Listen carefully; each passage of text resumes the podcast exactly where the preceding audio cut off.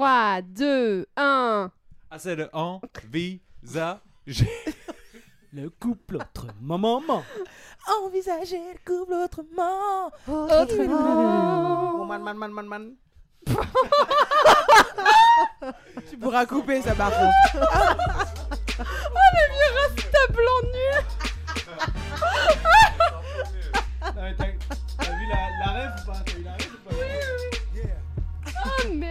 Faudrait que tu coupes, c'est tout. Juste une coupure, tu décales. Oh non mais je coupe rien là. Et en plus tu parles par-dessus le générique, c'est parfait.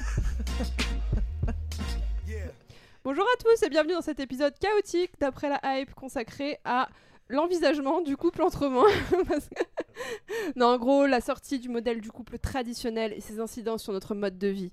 Ce sera en quatre parties. On aura euh, un- une partie A, 1, B, une partie 2 et après l'antithèse. Donc thèse, synthèse, antithèse. Voilà.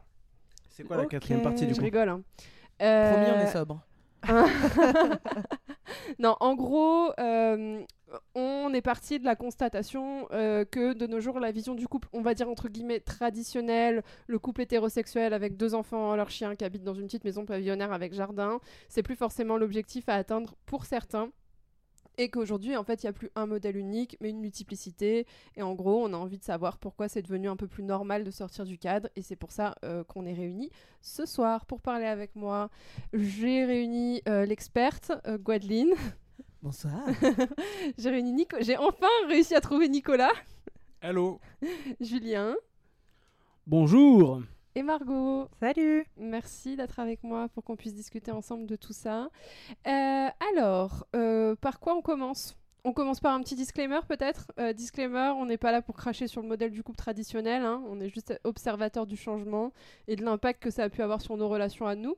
Euh, disclaimer numéro 2, malheureusement, on sera euh, ici que sur le prisme de la relation hétérosexuelle, euh, puisqu'on n'a pas d'intervenant euh, homosexuel ou autre. C'est le moment de faire son coming out. quelqu'un Voilà, c'est bien de parler dans le micro. Excusez-moi, Et, euh, et voilà. Donc, euh, euh, les sujets qui découlent de cette thématique, il y en a plusieurs. C'est l'injonction de faire des enfants, de se marier, d'acheter sa maison avec jardin, le labrador, la prise de conscience du, du déséquilibre généré dans le couple sur la répartition de la charge mentale, les femmes qui gagnent plus d'argent que leur mec, etc., etc., etc. Je vous propose d'aborder tout ça ensemble dès maintenant. Est-ce que ça vous va? Let's Parfait. go. Oui. Let's go Donc je vous propose qu'on commence par le commencement. Euh, J'aimerais bien qu'on situe un peu, que je fasse un petit tour de table de euh, où, où vous êtes où par rapport à ce prisme. euh, quelles sont les relations, peut-être pas de vos grands-parents, mais de vos parents? C'est eux qui ont posé les bases en fait, d'une manière ou d'une autre, même d'une manière indirecte. Donc comment sont vos parents et quelles relations ils ont ensemble, s'ils en ont encore une? Qui veut commencer? Vous précipitez pas surtout, hein Bon, bah du coup j'y vais. Merci Margot. Puisque tout le monde se regarde dans le blanc des yeux. Euh, moi, mes parents sont encore ensemble. D'accord. Euh, Oh, la honte. oh, ça va. hein. Et, euh, et je pense qu'ils se sont rencontrés, je sais pas, ils avaient peut-être la vingtaine, ils sont peut-être mariés à, j'en sais rien, 25, 26 ans. Et, et ils sont, voilà, toujours ensemble, euh, assez classique, pas de, pas de remous. Euh, même si, enfin non, enfin, oui, sur les dernières années, j'ai senti qu'il y avait peut-être des petits pics euh, un peu plus compliqués, mais euh, où ça s'est euh, plus ou moins euh, résorbé. En tout cas, j'en ai l'impression des, des échos que j'en ai eu. Donc, donc voilà, rien de, rien de particulier à dire. Enfin voilà, très, très classique et, et voilà. Ça fait un longtemps modèle, qu'ils sont ensemble? Bah oui, oui. Donc, donc voilà, Ok. j'ai j'ai rien d'autre à avec, euh, avec des enfants, euh, Ouais, mariés, ouais, ouais, on euh, est trois enfants. petite euh, maison en banlieue. mariés, Voilà, ils ont, le ils ont la modèle maison. classique. Le Ah ou pas Il y a un chat il y a un chat que j'ai euh, moi ramené, mais pas de chien, mais effectivement le pavillon en banlieue euh, parisienne avec une barrière, euh, voilà, tout, tout classique. Ils sont dans euh, quel euh, en termes d'âge tes parents Ils sont Ils ont euh, la soixantaine. La soixantaine. Ok. Ouais. Donc on est vraiment dans le, le cœur de cible du, euh, de ce que je parlais euh, juste avant. De ce dont je parlais juste avant. Ouais, ouais. On t'entend pas, Julien. Faut que tu parles dans ton micro. Le cadre. Merci pour cette Ça valait le intervention. Tiens, Julien, vas-y. À toi. Alors donc euh, bonsoir. Euh, non, bon, donc bah, moi pour ma part, mes, Bonsoir public. Merci. mes- parents se, se connaissaient euh, étant enfants et euh, ils n'étaient pas du tout dans le même. euh, Enfin, ils se kiffaient pas en étant en étant gosses, mais euh, ils se sont mis ensemble après. Tardivement sur la fin de l'adolescence, euh, début de la vie adulte. Euh, ils se sont mariés euh, aux alentours de 22, 20, 21, 20, 20 ans à peu près. Je suis arrivé et, et ils sont plus ensemble depuis que j'ai genre euh, 4 ans. Voilà. Ok. Elles sont, euh, c'est des schémas. Ils sont remariés après. Ils ont eu d'autres enfants. Alors euh, oui, ils se sont remariés chacun de leur côté. voilà. voilà. Ok. Rien d'autre à dire sur tes parents. Euh, bah non, pas pas pas autre pas d'autres trucs. hein. Il y a eu d'autres. euh, L'équipe s'est un peu euh, étoffée avec le temps, donc j'ai des frères, j'ai des frères et sœurs un peu de, de chaque côté. voilà, c'est voilà une longue famille. Mais sinon, non, pas de modèle, euh, pas de modèle de stabilité particulière euh, qui euh, aurait éventuellement influencé la suite. D'accord. Ok. Nicolas. Alors moi, mes parents, ils se sont rencontrés euh, sur le tard. Enfin, ils ont une différence de 18 ans. Euh, donc mon père, il a rencontré ma mère, il avait 49 et elle, elle en avait euh, 31. Ils m'ont eu après ensuite, je crois, moins d'un an après. Euh, mon père avait déjà deux enfants d'une précédente J'ai union. envie de faire une blague. genre, oh les baisers. Mais non. Que t'as- Oh Il y a personne qui a rigolé. ça. Absolument Ah. personne. Non, personne. j'ai même pas pu faire un rire, euh, un faux Ça me rire fait quoi. beaucoup rire. J'aime Ouais. bien. Je te promets, j'ai En fait, ce que j'aime bien, c'est J'étais que je vois le regard de euh, Godeline et genre. Mais je veux la suite en fait. Ah oui, c'est ça, c'est on était à fond là. Bah ouais. pardon, c'est bon. Pardon, j'avais Pas pas, vu que ce sujet était un sujet sérieux, donc. euh, Hmm, C'est tout à fait sérieux. ok, d'accord, très bien. Donc non, mon père avait déjà deux, petits, deux petites, euh, deux petites euh, filles qui étaient déjà très grandes d'ailleurs. Et euh, il m'a eu moi ensuite après. Ensuite, il a fait une, une entourloupe, on appelle ça dans le jargon, une incartade. Bon, il, a, il a scoré un quatrième but euh, ailleurs, parti voir ailleurs. Et puis ensuite, il est revenu suite à une débandade. C'est le mercato ça. Euh, c'est le mercato. Voilà, c'est bon. Finalement, l'équipe s'est remise, euh, s'est remise ensemble pour, euh, pour de bons moments. Donc, il y a eu quelques séparations, quelques transferts, l'équivalent de deux. Et aujourd'hui, ils sont de nouveau ensemble. Euh, L'histoire est belle. Ouais, c'est. Franchement, c'est beau. On remercie Nico qui nous vient tout droit d'Aix-en-Provence. Mm, Merci à vous. Godeline Je pourrais pas reprendre avec la- avec l'accent, j'aurais bien aimé, mais euh, mes parents, euh, que dire de mes parents? Euh, Ils se Alors, mes deux parents sont issus euh, des Tom Tom, des îles. Ils ont chacun euh, évolué, donc l'un au niveau de la Réunion, l'autre au niveau de la Guadeloupe. Donc ils se sont rencontrés à Paris grâce au service militaire quand ils avaient 18 ans, du coup. Euh, donc autour de, je sais pas, 18, 20 ans, euh, il y a eu des lettres qui sont échangées dans la cafétéria. Ah. machin. Ah là là, c'est tellement romantique. oh là là C'était pas obligatoire. Mais... non, mais je trouve ça très drôle comme histoire. Et euh, du coup, ouais, ils ils se sont rencontrés à Paris. Non, où est-ce qu'ils ont fait leur service militaire? J'en sais rien. En, en France métropolitaine. Attends, dans tous les tes cas. deux parents ont fait service militaire? Mais Et à l'époque, c'est quoi cette histoire? Parce que Oui, c'était c'est que pour les garçons, non? Oui, Non, mais alors, euh, dans les dom c'était un truc qui était euh, très, très, très euh, prisé par euh, un peu tout le monde, Ah. tous les sexes, parce que c'était le moyen de venir toi en France Ah. métropolitaine. Du coup, c'est vers euh, l'Amérique, euh, tu vois. Genre, c'est Ouais. un truc de ouf. Genre, c'est vraiment genre, il y a tout ce qu'il faut, il y a le taf, il y a le truc, il y a les logements, c'est trop bien. C'est en fait euh, un peu l'accomplissement de ta life, tu vois. Ah. Euh, si t'arrives à non seulement aller au service militaire, mais surtout rester là-bas. Tu vois, Euh, en tout cas à l'époque de, de- la génération de ma- mes parents, c'était vraiment le truc. C'est pour ça que j'ai eu plein de datis tontons euh, aussi qui ont suivi après et qui sont venus pour faire leur service militaire et qui sont restés après. Tu vois. Ok. Donc c'est assez drôle. Il y en a qui sont re- rentrés aussi parce que voilà, ça... bon, les îles, France métropolitaine, tu vois, parfois tu fais la Ouais, balance et tu retournes. Euh, mais ouais, non, mes darons, ils sont restés, ils se sont rencontrés ouais, autour de la vingtaine, je crois. Et euh, je suis. Donc, euh, d'ailleurs, deux parents de deux sexes différents, donc couple hétérosexuel. Il n'y a aucun parent homosexuel là Non. Ok, pareil. Et du coup, vie en banlieue parisienne au début, parce que quand même, fonctionnaire d'État, on se calme, tu vois. et donc, logement de fonction, vie dans Paris, donc trois gosses, donc ça, grâce au logement de fonction, et ensuite, euh, pas de divorce, euh, rien, euh, ça continue un peu sa life, euh, les gosses sont partis, ils font leur life. Quoi. Donc là, on a, Mm. franchement, on a des beaux parcours. hein. Mm, Moi, ouais. en fait, j'ai l'impression que c'est des parcours un peu rares, moi, par rapport à ce que je connais. Euh, les personnes qui sont autour de moi, normalement, c'est des parents qui sont divorcés depuis longtemps. Moi, mes parents, euh, Ma mère, elle a rencontré mon père. euh, ils sont tombés, genre, très, très amoureux. Et je crois que ma mère avait déjà deux enfants issus d'un d'un- d'un autre mariage, donc mes deux autres frères. Et euh, donc son mari, euh, bref, l'a trompé avec la secrétaire. Vraiment le truc, euh, vraiment Oui, cliché. comme dans les films. Ouais. Et elle a rencontré mon père et elle voulait une fille absolument. Et elle lui a dit, genre au bout de, je crois que je dis un mois, mais je crois que c'est plus court. Elle lui a dit, moi c'est simple, je veux une fille. Donc euh, si on se met ensemble, c'est pour que tu me fasses un enfant. Mission accomplie. Et euh, bah ouais, truc de ouf. Et après, euh, ils se sont séparés. ils se sont séparés un petit peu après, dû au problème psy- psychologique de mon père, qui s'est avéré finalement ne pas être stable. Mais ils se sont séparés quelques années après. Donc, donc voilà. Voilà pour le tour de table. Et pareil, Et pour le cassage d'ambiance. D'autres euh, d'autres frères et sœurs, d'autres trucs après Euh, mon père, il y a une rumeur comme quoi j'aurais peut-être une sœur, mais je suis pas sûre, je suis pas au courant. Voilà. Et euh, ma mère, euh, elle ne s'est pas remariée, elle s'est mariée qu'une fois, ma mère. Mais euh, des relations stables, voilà, j'ai connu, j'ai connu peu de gens derrière, mais des relations de longue, des relations de longue durée. Hmm, Voilà. Euh, Est-ce que vous pensez que la relation euh, de vos parents a influencé la manière dont vous concevez l'amour aujourd'hui? Hmm. Ah non, ouais, ça secoue la tête un peu de, de- de tous les côtés. Julien, dis-nous tout.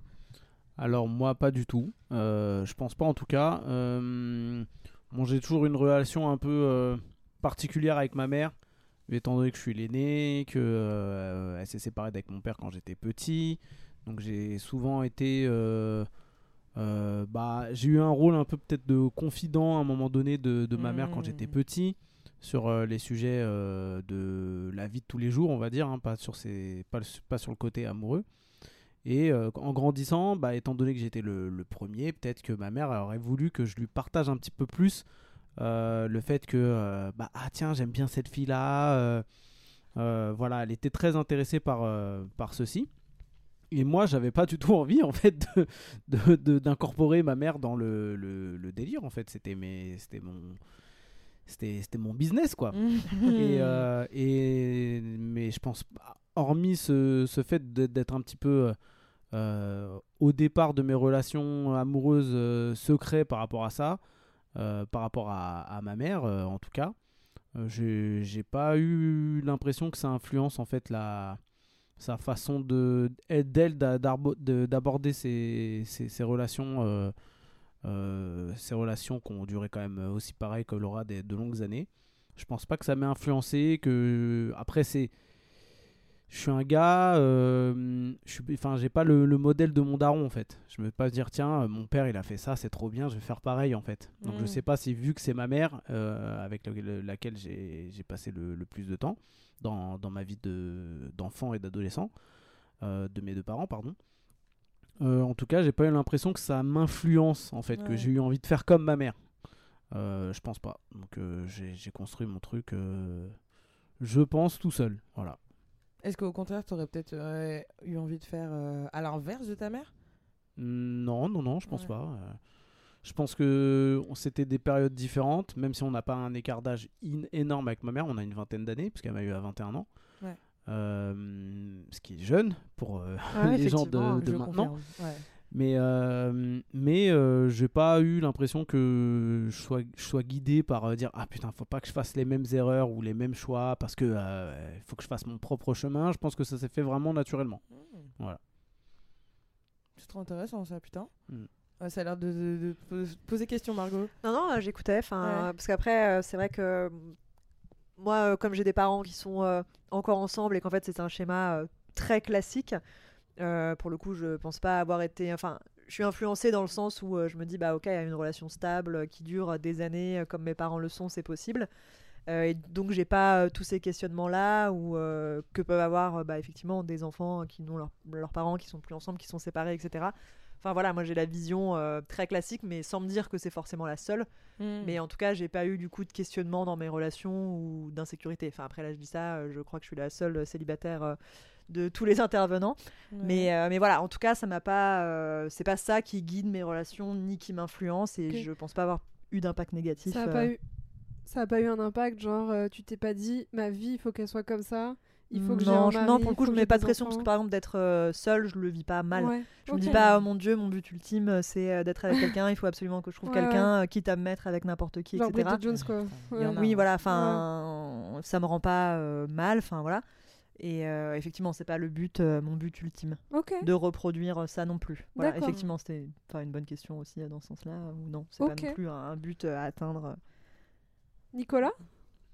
Euh, moi, ouais, ça a eu un impact, je pense, parce que mon père, euh, mon père est un peu le, le- le- l'archétype du, du, du mal d'il y a quelques années, homme à femme. euh, mais ça peut s'expliquer, si tu veux. Il a perdu ses parents très très jeune, il a perdu son pays euh, assez tôt, et donc je pense que c'était quelqu'un qui avait besoin d'énormément d'amour. Euh, voilà, au-delà du fait d'être, de- de- d'aimer beaucoup les femmes et d'être un peu égocentré, non pas égocentrique, mais égocentré. Mhm. Euh, ce qui fait que moi j'avais le modèle masculin, euh, ouais, de, de- d'homme à femme, de voilà, je, je sais, mon père je l'ai toujours connu comme ça, euh, avec des histoires à droite à gauche, dans son dans son parcours aussi, on est quatre, il a eu il a eu quatre enfants en tout, trois femmes différentes. Donc donc moi j'avais ce modèle là.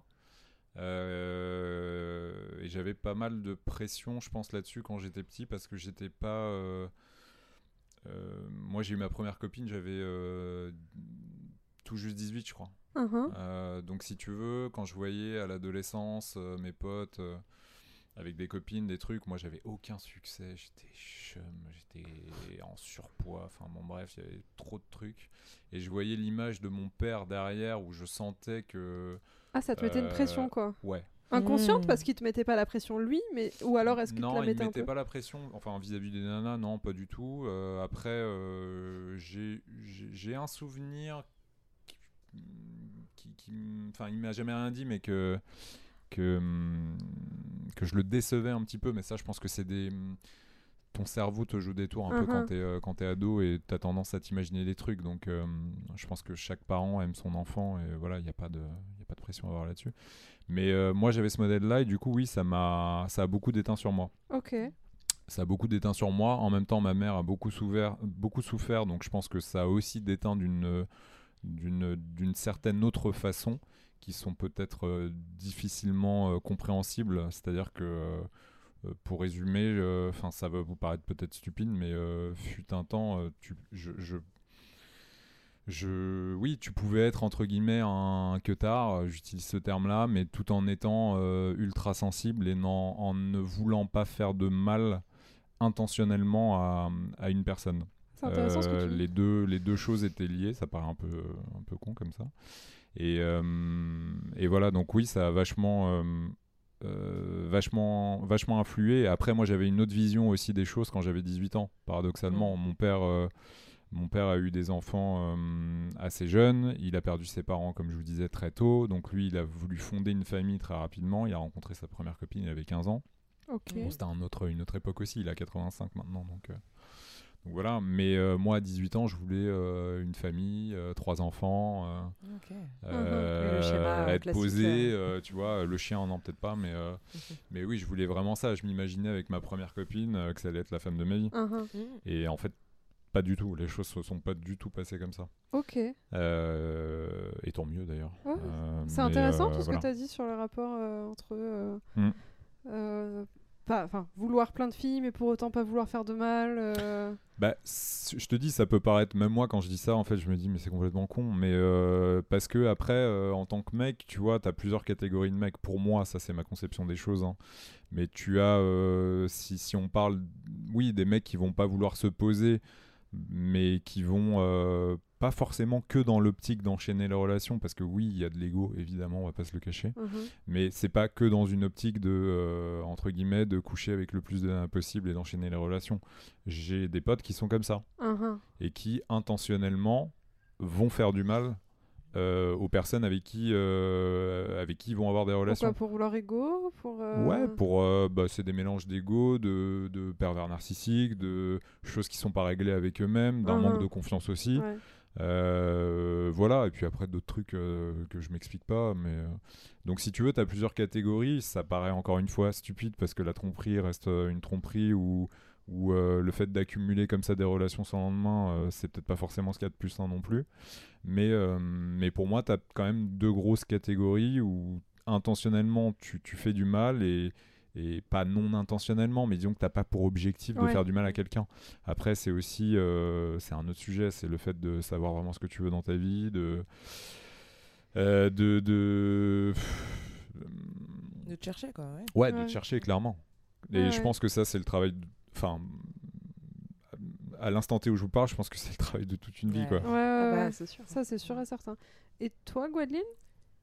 Comment est-ce que mes parents m'ont influencé? Oui, ok, je Est-ce que est-ce que euh, eu. Est-ce que moi, ça. est-ce que je suis une queutarde pas. Alors, est-ce que tu fais du mal est-ce que, l'influ- est-ce que tes parents, euh, les relations de tes la relation de tes parents a une influence sur toi, sur ta perception de l'amour ou, ça, ou pas vraiment? Un peu, je pense. Euh, je pense que bon, c'est aussi lié aux relations interpersonnelles plus qu'à la vision euh, de leur couple. Mais euh, je pense que j'ai un peu toujours voulu faire à l'inverse de mes parents.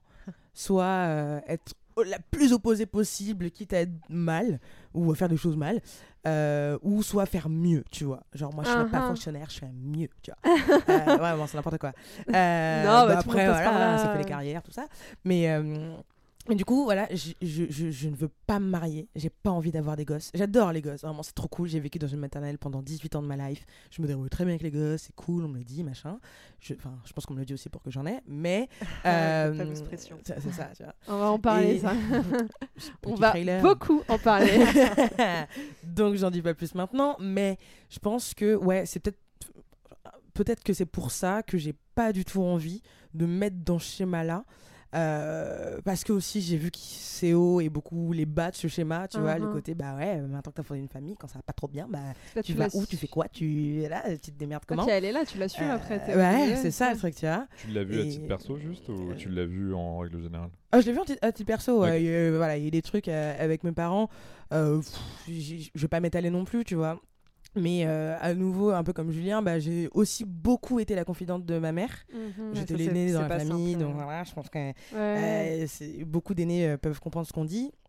Et en fait, je me suis dit, mais non, mais c'est pas cool en fait, c'est pas si cool que ça.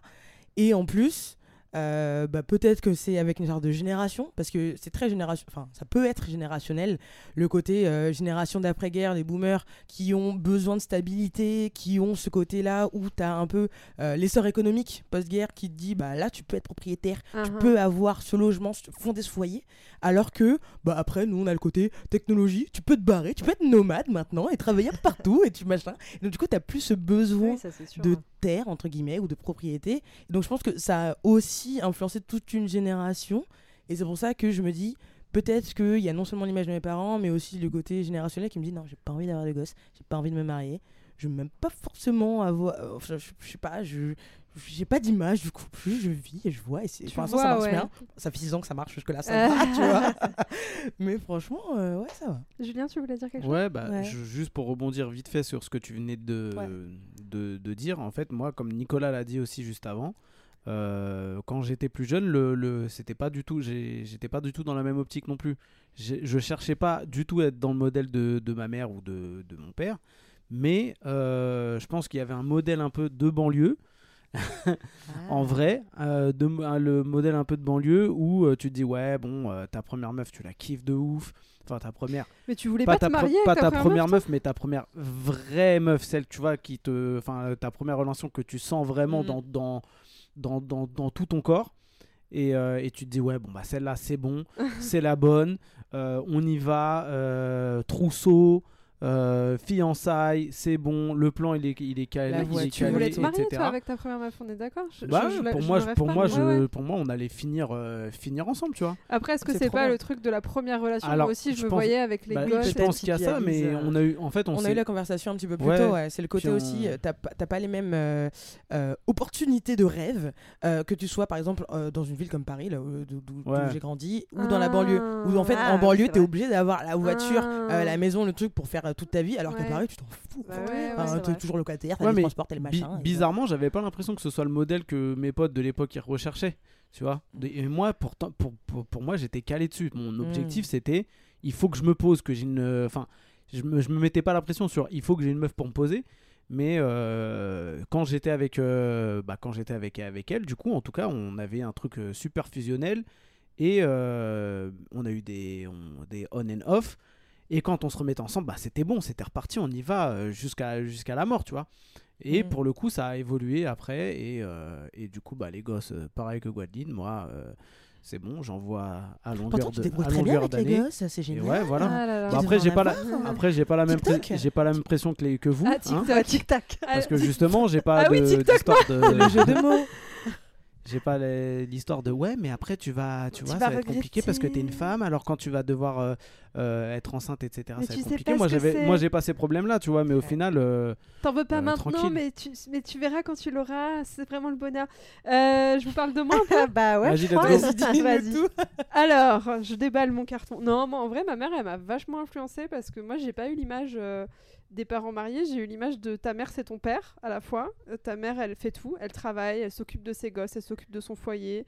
Euh, moi, j'ai une image de ma mère qui est ultra positive. Donc, je sais qu'elle a ses défauts, mais je vois surtout ses qualités. Et euh, dans mes relations, ça a vachement influencé dans le mode où. Enfin, je sais pas si c'est trop ou pas, mais je me suis toujours dit. ma mère, elle a toujours été elle a toujours beaucoup cru en l'amour. Donc ça, ça a été un truc, même s'il y avait des échecs sur ses relations, il y avait toujours un, un espoir d'amour et de trucs. Et euh, moi, j'ai fait ça dans mes relations aussi. C'est-à-dire quand je me suis mis avec quelqu'un, j'ai toujours, euh, voilà, pour moi, c'était la bonne personne. En revanche, à partir du moment où la relation fonctionnait plus, j'ai le modèle de ma mère qui me dit, Hum, tu peux être indépendante, tu n'as pas besoin de, tu vois, sans, sans faire euh, la montée féministe du truc du Mhm. machin. Moi, j'ai eu ce modèle de c'est pas parce que enfin c'est pas grave si cette relation ne marche pas il y en aura forcément une autre et euh, en fait c'est pas c'est pas grave de rester avec quelqu'un pour rester enfin il y a des gens qui restent avec des gens juste parce par, par habitude ou parce qu'ils se disent que c'est un échec ou, euh, Ouais, ou parce qu'ils veulent, euh, ils ont le modèle de se marier, avoir des enfants. Ils se disent, bah en fait, euh, si c'est pas là, ce sera Ouais. jamais, parce que euh, y en a qui pensent aussi des fois que t'as qu'une histoire d'amour et que après c'est terminé. et que euh, si tu mets pas tout en œuvre et en fait moi j'ai eu de la chance Ouais, là-dedans, c'est de voir que des relations à se casser la gueule, tu vois, et qu'en fait, c'était pas grave parce que tu t'en remets derrière. Et, euh, et que ça, ça, ça a pas d'incidence non plus sur la manière euh, d'aimer ou quoi, mais ça a une incidence sur ta façon de percevoir la relation. Donc Bah, puis une ça relation qui va plein pas. de choses, je pense aussi. euh. Énormément, c'est énormément. Et même encore à l'heure actuelle, moi, je sais que euh, si j'ai un problème avec monumental, évidemment, pas des petits trucs de merde, mais si j'ai un truc qui va plus, bah, c'est pas ça qui va m'empêcher de me dire attends, tout ce que là, euh, euh, je peux pas ne pas euh, quitter, je peux pas quitter cette personne. Attends, c'est pas possible, c'est inenvisageable. Bah si, ça va pas en fait. Donc euh, moi, je suis contente d'avoir eu cette influence. euh, Ouais, de ma mère. positif. Ouais, c'est clair, euh, c'est ça. qui a retrouvé l'amour très tard. Ça fait plus de 10 ans là qu'elle est avec euh, son compagnon et elle a 60, euh, 65 ans. Donc, Encore. euh, Ouais. donc voilà, elle a retrouvé. Mais elle a eu des, que des longues relations à mère, mais là ça a l'air d'être parti pour durer, je croise les doigts. Et voilà, Ne perdez pas espoir en l'amour. on perd pas l'espoir. et puis surtout, après, euh, c'est ouais, le délire de euh, t'es pas bien avec cette personne, Hmm, c'est pas grave, tu Mm. t'en trouveras une autre. Euh, vous m'avez déjà parlé, parce que je voulais vous faire un petit tour de table, dans genre quel genre de relation vous avez été plus jeune et comment vous êtes maintenant aujourd'hui, est-ce que ça a changé? Donc j'ai eu des, des échos un petit peu. il y a que tard. Non, mais euh, peut-être Margot, j'ai pas eu ton, j'ai pas eu ton, ton Mon ressenti écho là-dessus. Ouais, ton écho. Euh, moi, ma première relation, ça a été compliqué parce que ma... j'ai commencé une première relation qui a duré deux ans, deux ans et Ah demi. putain, je mets les pieds dans le plat sans le vouloir. Euh, non, mais enfin là, euh, ça va très bien, mais où j'étais en relation avec quelqu'un qui était en couple. Ouais, ouais. Donc, En, euh, le sa- en sachant ou alors au début, je ne le savais pas. Enfin, je savais qu'il était avec quelqu'un, mais je pensais que c'était pas forcément très sérieux. Et j'ai découvert par une qu'ils étaient en fait paxés. En fait, c'était une relation à distance. Et où là, j'étais déjà euh, les deux pieds dans le plat. Et c'est ma première relation où j'étais. euh, Fall in love. Enfin, full T'avais in quel love. âge? J'avais euh, 18 ans. C'était à la fac, ma première année de fac. Ah, puis tu crois quand c'est comme ça, tu te dis non, mais Ouais, l'amour est plus fort ouais, ouais. que tout. Oui, et puis euh, c'est un truc aussi un ouais. peu, euh, mine de rien, euh, passionnel en fait. Le fait qu'il y ait ce truc-là, ça rend l'histoire euh, plus Belle, passionnelle. ouais. Enfin, pas forcément belle parce que. Oui, Enfin, peu- oui, ouais. mais, Mais je mais vois ça la rend très passionnelle aussi. Alors après, j'étais euh, très amoureuse. euh, je pense qu'il l'était aussi. Euh, ça a été compliqué euh, avec des remous, etc. Euh, je pense que c'est l'histoire qui m'a fait le plus souffrir Tu aussi. m'étonnes. ouais. Mm. Euh, voilà, où ça a été après compliqué, où ça a mis un peu de temps, mais qui m'a fait grandir aussi. Et voilà, enfin, je pense que de toute façon, chaque relation, peu importe comment elle se termine, Et tu le son. et tu On ne en le revient à sens. la première histoire quand même. hein. elle elle t'apprend des choses et elle te forge, quoi. Mais Ouais. le truc de la première histoire, ça marque hein, quand même. Ouais, Ouais, ça ouais. marque, ouais. Bah, Ça t'apprend toujours une bonne leçon de vie dans ta gueule. Hein. Ouais, Ouais. ouais. Puis effectivement, tu vois des choses que moi j'ai acceptées, que enfin j'accepterais pas, au-delà Ouais, du fait d'être ouais. avec quelqu'un qui est en couple que je n'accepterais pas, mais même dans des manières d'être, etc., de laisser passer des choses, de Ouais. un peu s'écraser. Après voilà, il y a plein de choses euh, qui étaient euh, super et je le regrette vraiment pas. Mais il faut le vivre, je pense. Je pense qu'il faut Mais, vivre tes euh, déceptions pour ne plus les reproduire derrière. Parce que Ouais, alors après j'ai quand même remis un deuxième, euh, enfin parce qu'on s'est pas vu pendant très longtemps, il m'a recontacté, on s'est revu, ça m'a remis une deuxième Ah, fois, putain. voilà. Ouais, donc là t'es là bon. Mais euh, bon, maintenant, enfin voilà, c'est c'est passé, etc. Ouais. Mais c'est un peu ma première relation, donc ce qui est un peu euh, particulier aussi de commencer avec une relation comme ça, qui est en fait pas du tout une relation euh, classique, euh, ni saine, euh, voilà. Tu penses que ça t'a impacté pour tes relations d'après? Ou t'as réussi à faire le... à passer outre? Bah, je sais pas. Après, moi, j'avais un vrai truc un peu de. hum, Enfin, pas de compétition, mais tu vois, l'impression qu'il y avait autre chose. Mm. Comme là, c'était une autre meuf. Euh, Après, j'ai été en couple avec euh, un mec où on était. euh, Enfin, un meilleur pote. Euh, Mais qui était, enfin bref, archicato, etc. Donc là, c'était un, autre chose qui était plus compliqué. Ah. Après, j'ai eu d'autres relations plus ou moins longues. Je sais pas si ça m'a influencé, mais en fait, j'ai l'impression à des moments d'avoir remis des schémas euh, avec Mm. un truc tiers, pas forcément une personne. Mais il y avait un mec avec qui euh, j'avais été qui en fait est retourné avec son ex. Ah. Euh, un autre mec où c'était son taf qui lui prenait beaucoup de temps. Enfin, tu vois, toujours un peu Mm. un truc où je me disais, euh, il y a toujours un ouais. truc, euh, voilà.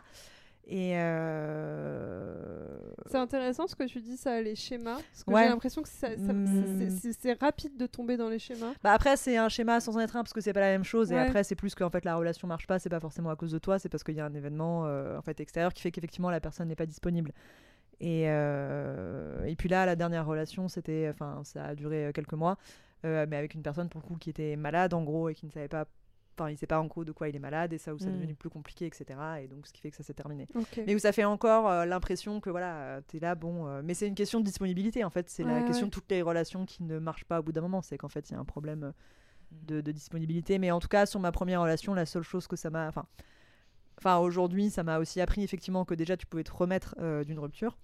Parce que Ouais. notamment ma première relation où j'étais vraiment euh, Ouais. à terre, enfin voilà, je me disais non mais attends, je serai jamais amoureuse comme ça, personne ne sera amoureux de moi, Ouais. nanana. Et en fait, tu te dis bah non, enfin là avec le recul, euh, Ouais, ça c'est un, c'est un vrai premier step. Celui-là, il est douloureux, je trouve. C'est le pire. Mais, euh, mais bon, voilà, après, c'est vrai que j'ai vécu des relations, enfin, à part celle-là qui était la plus longue, en fait, de quelqu'un qui était déjà avec quelqu'un. Ah. Après, c'est des relations de plusieurs mois, mais j'ai pas revécu de, re- enfin, vécu de relations stables, très longues, où j'ai pas emménagé avec quelqu'un, par exemple, tu vois. Ok, d'accord. Euh, je pense que tout le monde a parlé un petit peu de ses relations, sa façon de voir les choses, etc. Euh, J'aimerais qu'on discute sur euh, le fait que, bah, du coup, on sort de plus en plus du couple, de ce fameux couple traditionnel. Et euh, pourquoi, enfin, je vous pose la question, qu'est-ce qui fait que pour vous, euh, tu as un petit peu répondu tout à l'heure, Gwadeline, euh, qu'est-ce qui fait que pour vous qu'on sort un petit peu plus de ce cadre? C'est quoi les facilitants? J'ai l'impression que le fait de vivre dans une grande ville, c'est ça que tu disais tout à l'heure, ça permet aussi de faciliter un peu le schéma. Je me demande si c'est pas le cas. euh, je sais pas, tu prends une ville de France un petit peu moins grande, etc. Ça te- ça t'enlève un peu plus de chances de, de voir autre chose, j'ai l'impression aussi.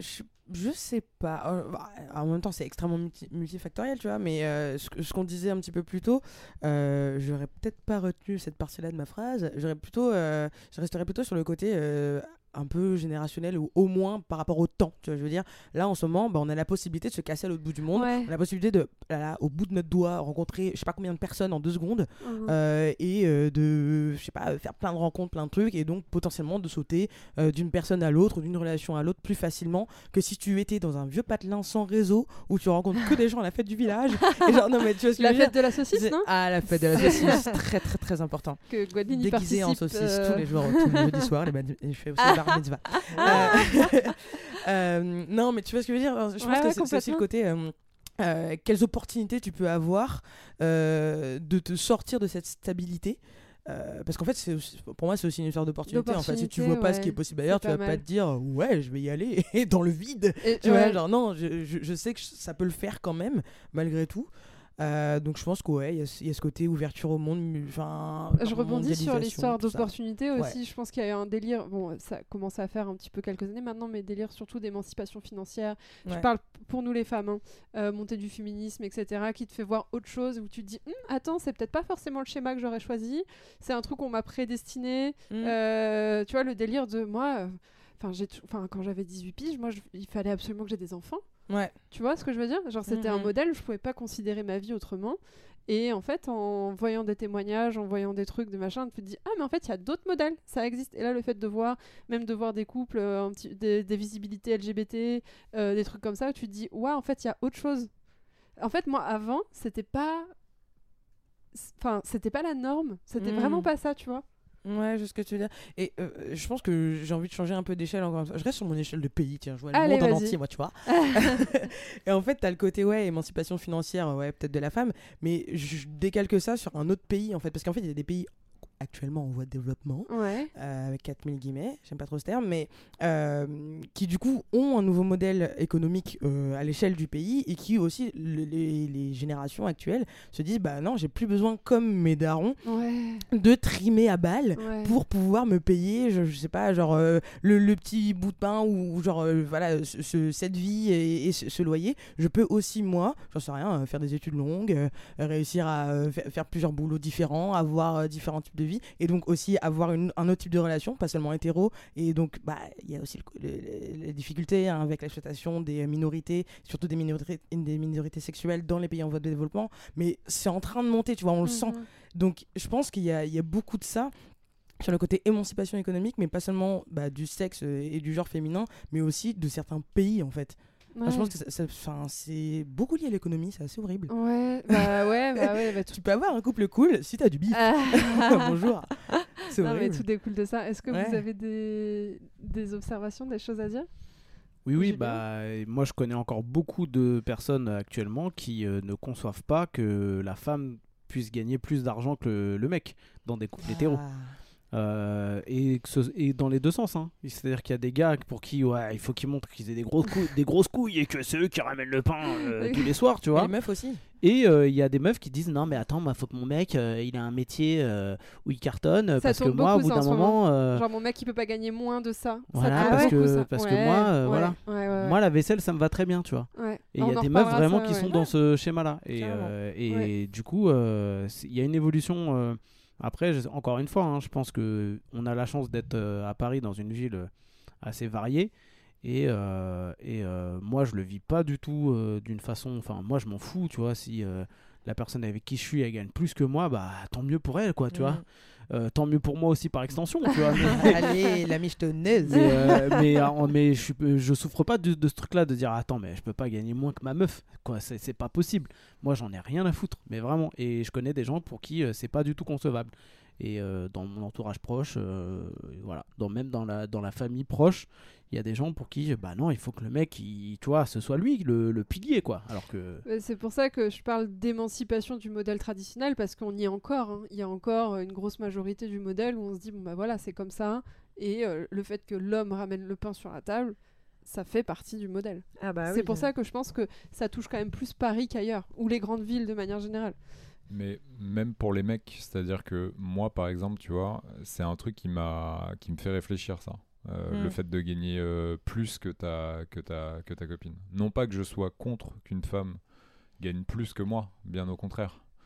Euh, je serais ravi. C'est juste que psychologiquement, on nous a tellement mis des trucs depuis Mhm. qu'on est petit oui, c'est ça. que moi-même, qui suis pour l'égalité évidemment, bah, je me remets des fois en question en me disant mais c'est pas normal que je gagne moins. Tu vois, dans l'optique de dire mais attends, mais on sait rôle, jamais, c'est mon rôle. euh, Ouais. C'est le cas aujourd'hui pour toi? euh, là, ma- Là, ma- Ah, la sou- Pardon pour la question, désolé. quand, ça, quand ça a débuté, c'était pas le cas, je gagnais plus qu'elle. Et, euh, et là, euh, ouais, non, là, c'est plus le cas. là. ok.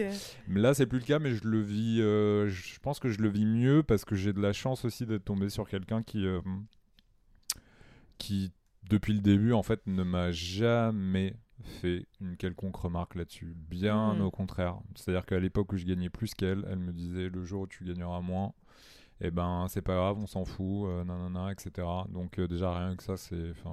Ah mais ça ouf. libère, franchement, t'en parles, tu parles de la part de... Parce que moi je parle un peu des femmes, mais le fait de... C'est aussi important de... Ah non mais de- enfin Ouais, ouais. ah ouais ouais non mais moi je te le dis hein, très sincèrement et ça me le fait peut-être euh, moins mais ça me le fait encore hein. Euh, ouais psychologiquement non pas que je que je que je veuille que l'homme soit supérieur au niveau du salaire Ouais, mais bien t'as au été- contraire mais- cette... euh, ouais. mais tu reçois tellement tout ça Mm. depuis que t'es jeune euh, mais vis-à-vis de tout vis-à-vis de, Mm. de- des, des des, des poupées, des trucs pour les, pour les filles, après les mecs, euh, les action man, les trucs. bon, bricolages euh, pour les garçons. les Garçons, bricolages, euh, voilà, euh, Euh, etc. euh, garçon fort, fille jolie. Ouais, euh, Ouais, ouais, voilà. Enfin, il y a plein de trucs qui te restreignent euh, en fait euh, dès le début.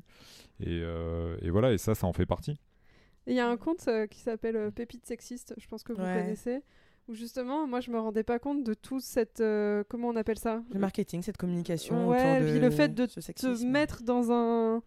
Un, un tiroir, euh, tu es une fille, tu seras jolie et tu feras pas de bruit et machin. Et en fait, c'est dès le début. Tu joueras à la poupée parce qu'il faut que tu t'entraînes avec une maman. et euh, je pense que le fait que là, on dénonce de plus en plus et qu'il y ait euh, un petit peu de multiplicité par rapport à ça, ça fait du bien et ça permet aussi de voir autre chose. Moi, pour être très honnête, moi, je viens pas de Paris, hein, je, viens de, je viens de province. J'ai fait plein de villes de province. Et ce modèle-là, moi, quand j'ai vu, ça a été une. Enfin, c'était pas une évidence du tout pour moi. C'était pas ça. Mmh. C'était pas ça la vie. Non, mais vraiment, t'es conditionné. C'est ça le mot que je cherchais. T'es Ouais. conditionné autrement, en fait. Donc, euh, c'est pour ça que j'arrête pas de dire. Je pense Mm. que c'est les grandes villes, machin. Mmh. C'est pas parce que je crache sur, mais c'est parce que je viens de là et que je vois que c'est pas le modèle, c'est pas la- le truc de base. Moi, toutes mes copines avec qui j'ai été au collège, elles sont mariées, elles ont deux enfants, elles ont un pavillon et euh, voilà en fait, c'est comme ça. Et c'est pas pour autant que c'est nul, hein, c'est Bah juste non. que euh, bah, elles ont peut-être pas vu autre chose ou alors peut-être qu'elles se- elles kiffent leur vie là-dedans et c'est tant mieux. Mais moi, c'était pas un truc pour moi, y avait ça n'existait pas. Et qu'est-ce qui t'a fait dire ouais ça, ça, ça existe et ça me plaît? Ben Paname, vraiment. Ouais. Je pense vraiment. Où tu te dis, mais attends, euh, c'est fou. euh, Bon, déjà, il y a plein de trucs qui ont émergé ces dernières années. Tout ce que je t'ai dit là, Mm. euh, sur euh, voilà, les mouvements un peu plus woke, euh, le féminisme, etc. etc. et les comptes pépites, sexi- pépites sexistes, etc. etc., etc. Mais où tu vois que, ben, bah, justement, tes copines, bon, t'en as qui continuent à faire des enfants, à être mariées, etc. Mais tu vois qu'il y en a d'autres qui prennent d'autres chemins. Et tu te dis, Ah. hey, c'est pas mal ça, tu vois? Et, et voilà.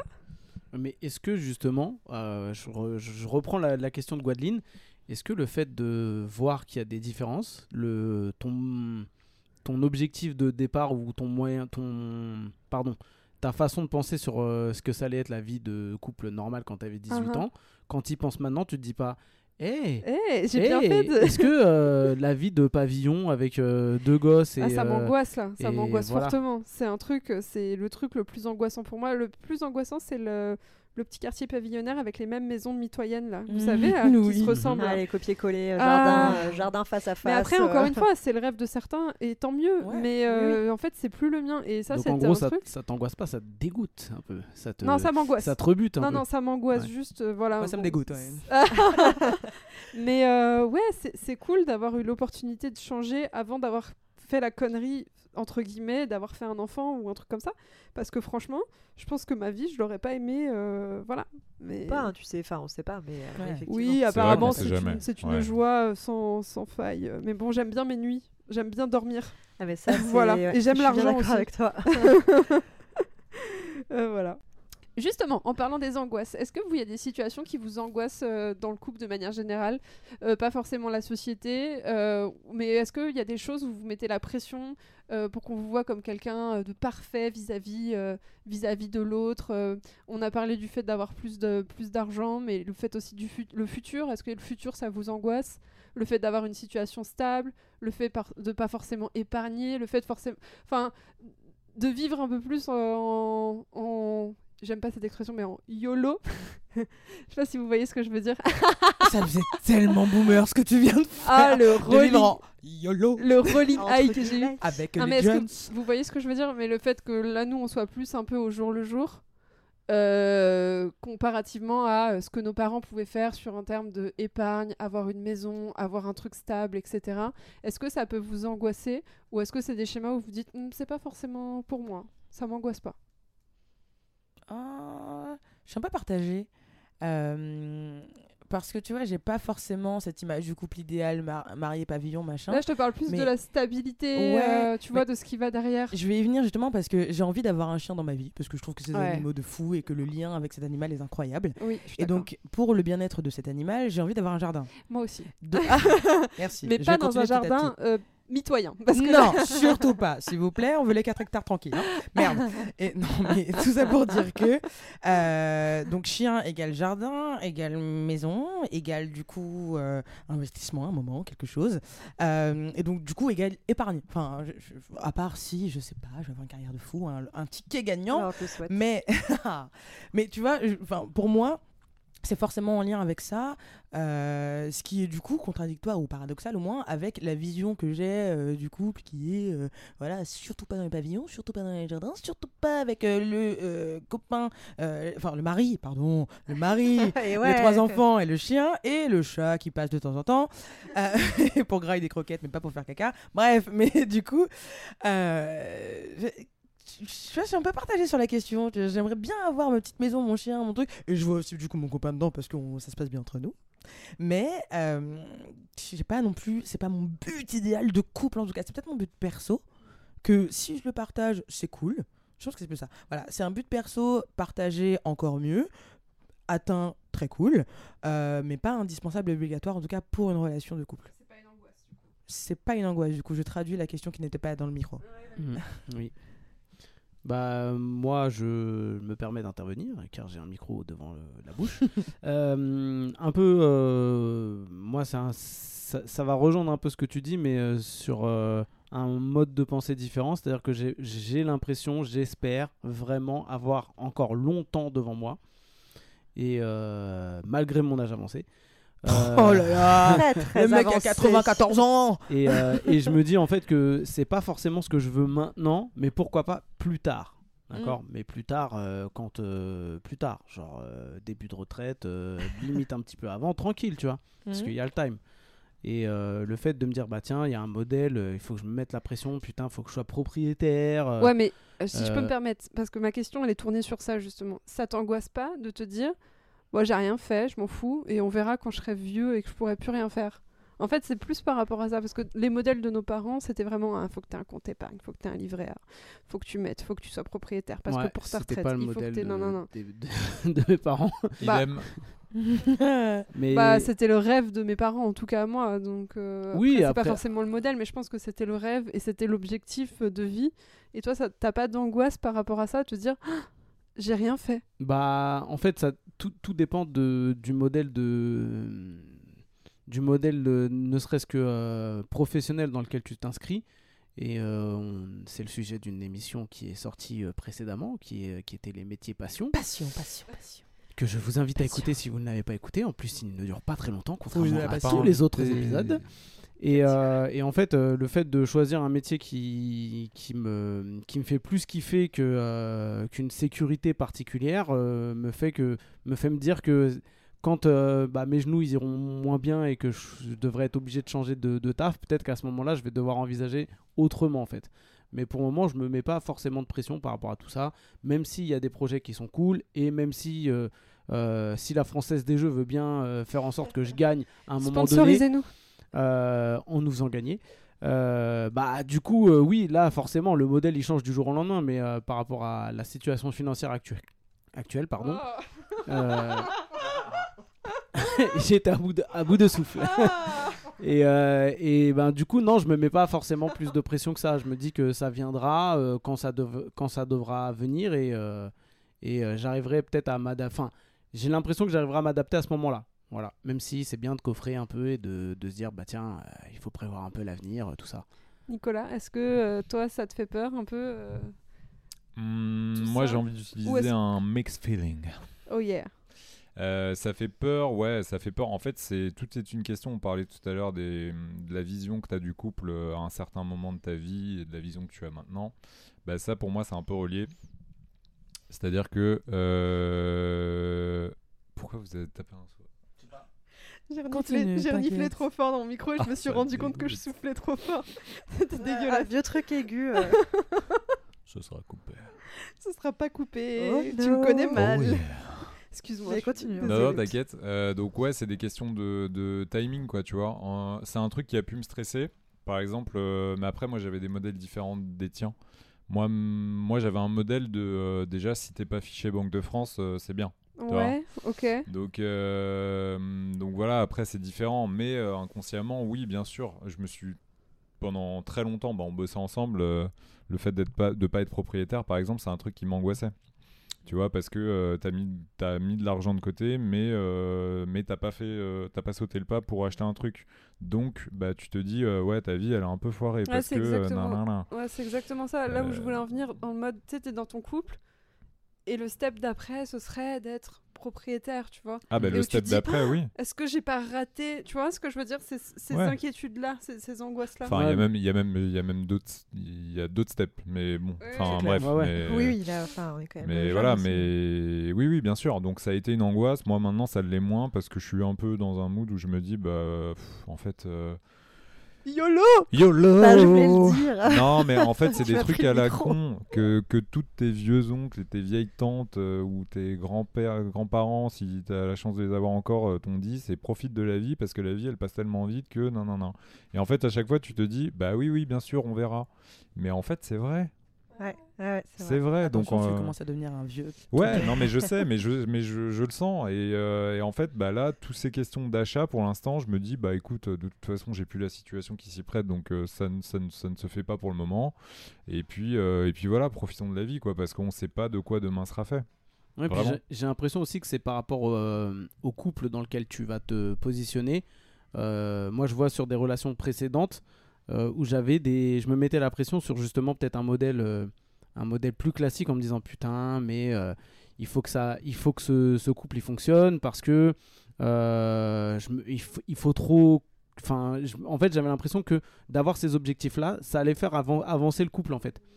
Et, euh, et, euh, et du coup, euh, le fait de plus d'être dans une relation qui est quand même beaucoup plus euh, bah, beaucoup plus tranquille, beaucoup plus posée, beaucoup plus cool, beaucoup plus ouverte euh, sur, euh, sur plein de trucs, Mhm. et ben en fait, euh, j'ai pas besoin de me, forcément de me dire tiens, allez, cette étape-là, parce que sinon, peut-être que le couple il va glisser ou quoi, tu vois. Alors que, et puis j'ai l'impression qu'on est sur ce genre de sujet, peut-être pas sur la même longueur d'onde, bien évidemment, mais, mais en tout cas, moi c'est comme ça que je le conçois euh, sur une relation précédente. euh, je me suis dit putain, imagine euh, si j'ai un gosse, on pas n'a pas la même religion, comment ça va être vécu par les parents?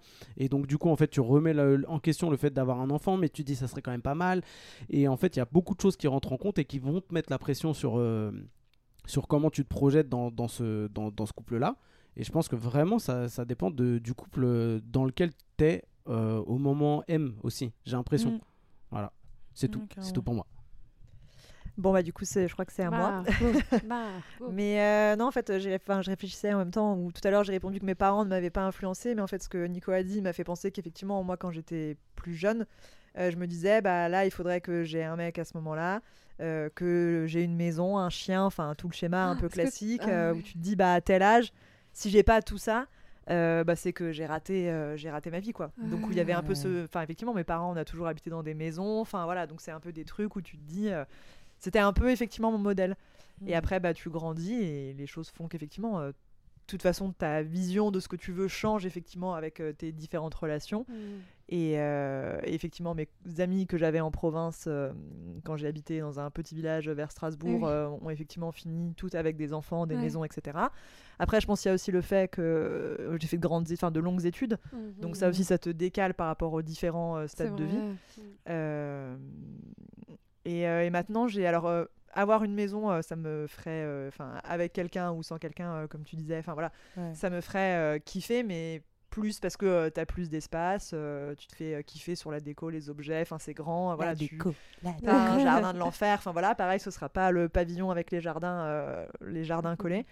Mais, mais après, voilà, sur le reste, je me suis beaucoup déconnectée justement de Mhm. me dire, attends, là, je vais avoir euh, 33 ans, Euh, donc j'ai pas de maison. Mais Après, je suis propriétaire, mais d'un appartement à Paris de euh, 30 mètres carrés. Donc effectivement, euh, soit, euh, bah, ça dépend. Enfin, peut-être que j'y ferai euh, très longtemps ma vie, peut-être pas. euh, on verra euh, comment ça se passe.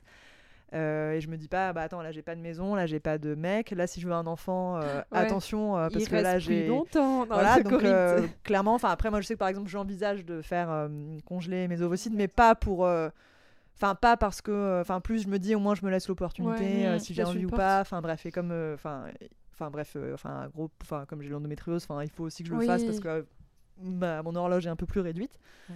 mais euh, mais pas parce que c'est un truc qui me transcende et je me dis il faut absolument que j'ai des enfants. T'as un plan B, Mais quoi. plus je me dis, bah en fait, euh, enfin même là d'ailleurs, je serais plus à me dire, j'en veux pas parce que comme tu disais tout à l'heure, enfin moi quand je vois mes potes qui ont des enfants, alors après euh, leurs enfants, moi j'adore les voir, je kiffe les enfants, j'adore jouer avec eux, c'est génial.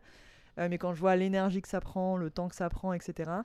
Et aussi dans quel monde tu les fous? Enfin bon, bref, ça c'est d'autres questionnements, mais tout ça fait aussi que euh, l'idéal de euh, quand j'avais euh, 16 ans et je me disais, je veux absolument des enfants.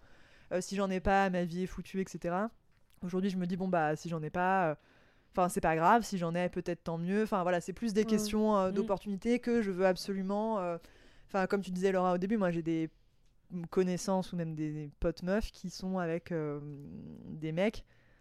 euh, Enfin, clairement, ils sont pas hy- hyper épanouis euh, ni quoi que ce soit. Et, et- Ouais. et tu sens que c'est parce que. euh, euh, mais à des âges en plus assez jeunes, tu vois, ou Mm. qui sont dit à 25 ans, bah là, euh, en fait, là, j'ai envie de commencer à construire, donc je reste avec cette personne parce que je veux construire quelque Ouais. chose. Ah, C'est pas je suis avec cette Ouais. personne, je suis bien avec, donc Mm. potentiellement je, je construis des choses que j'ai envie de construire.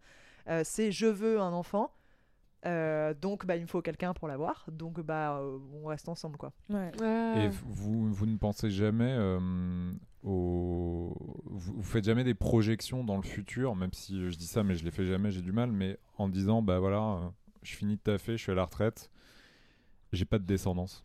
Ouais, c'est aussi un sujet. T'as plein de trucs sur Instagram trop drôles avec justement des nanas qui sont là en mode on me dit tu vas finir seule, qui va s'occuper de Des toi chats. Et t'as le des chat qui apparaît.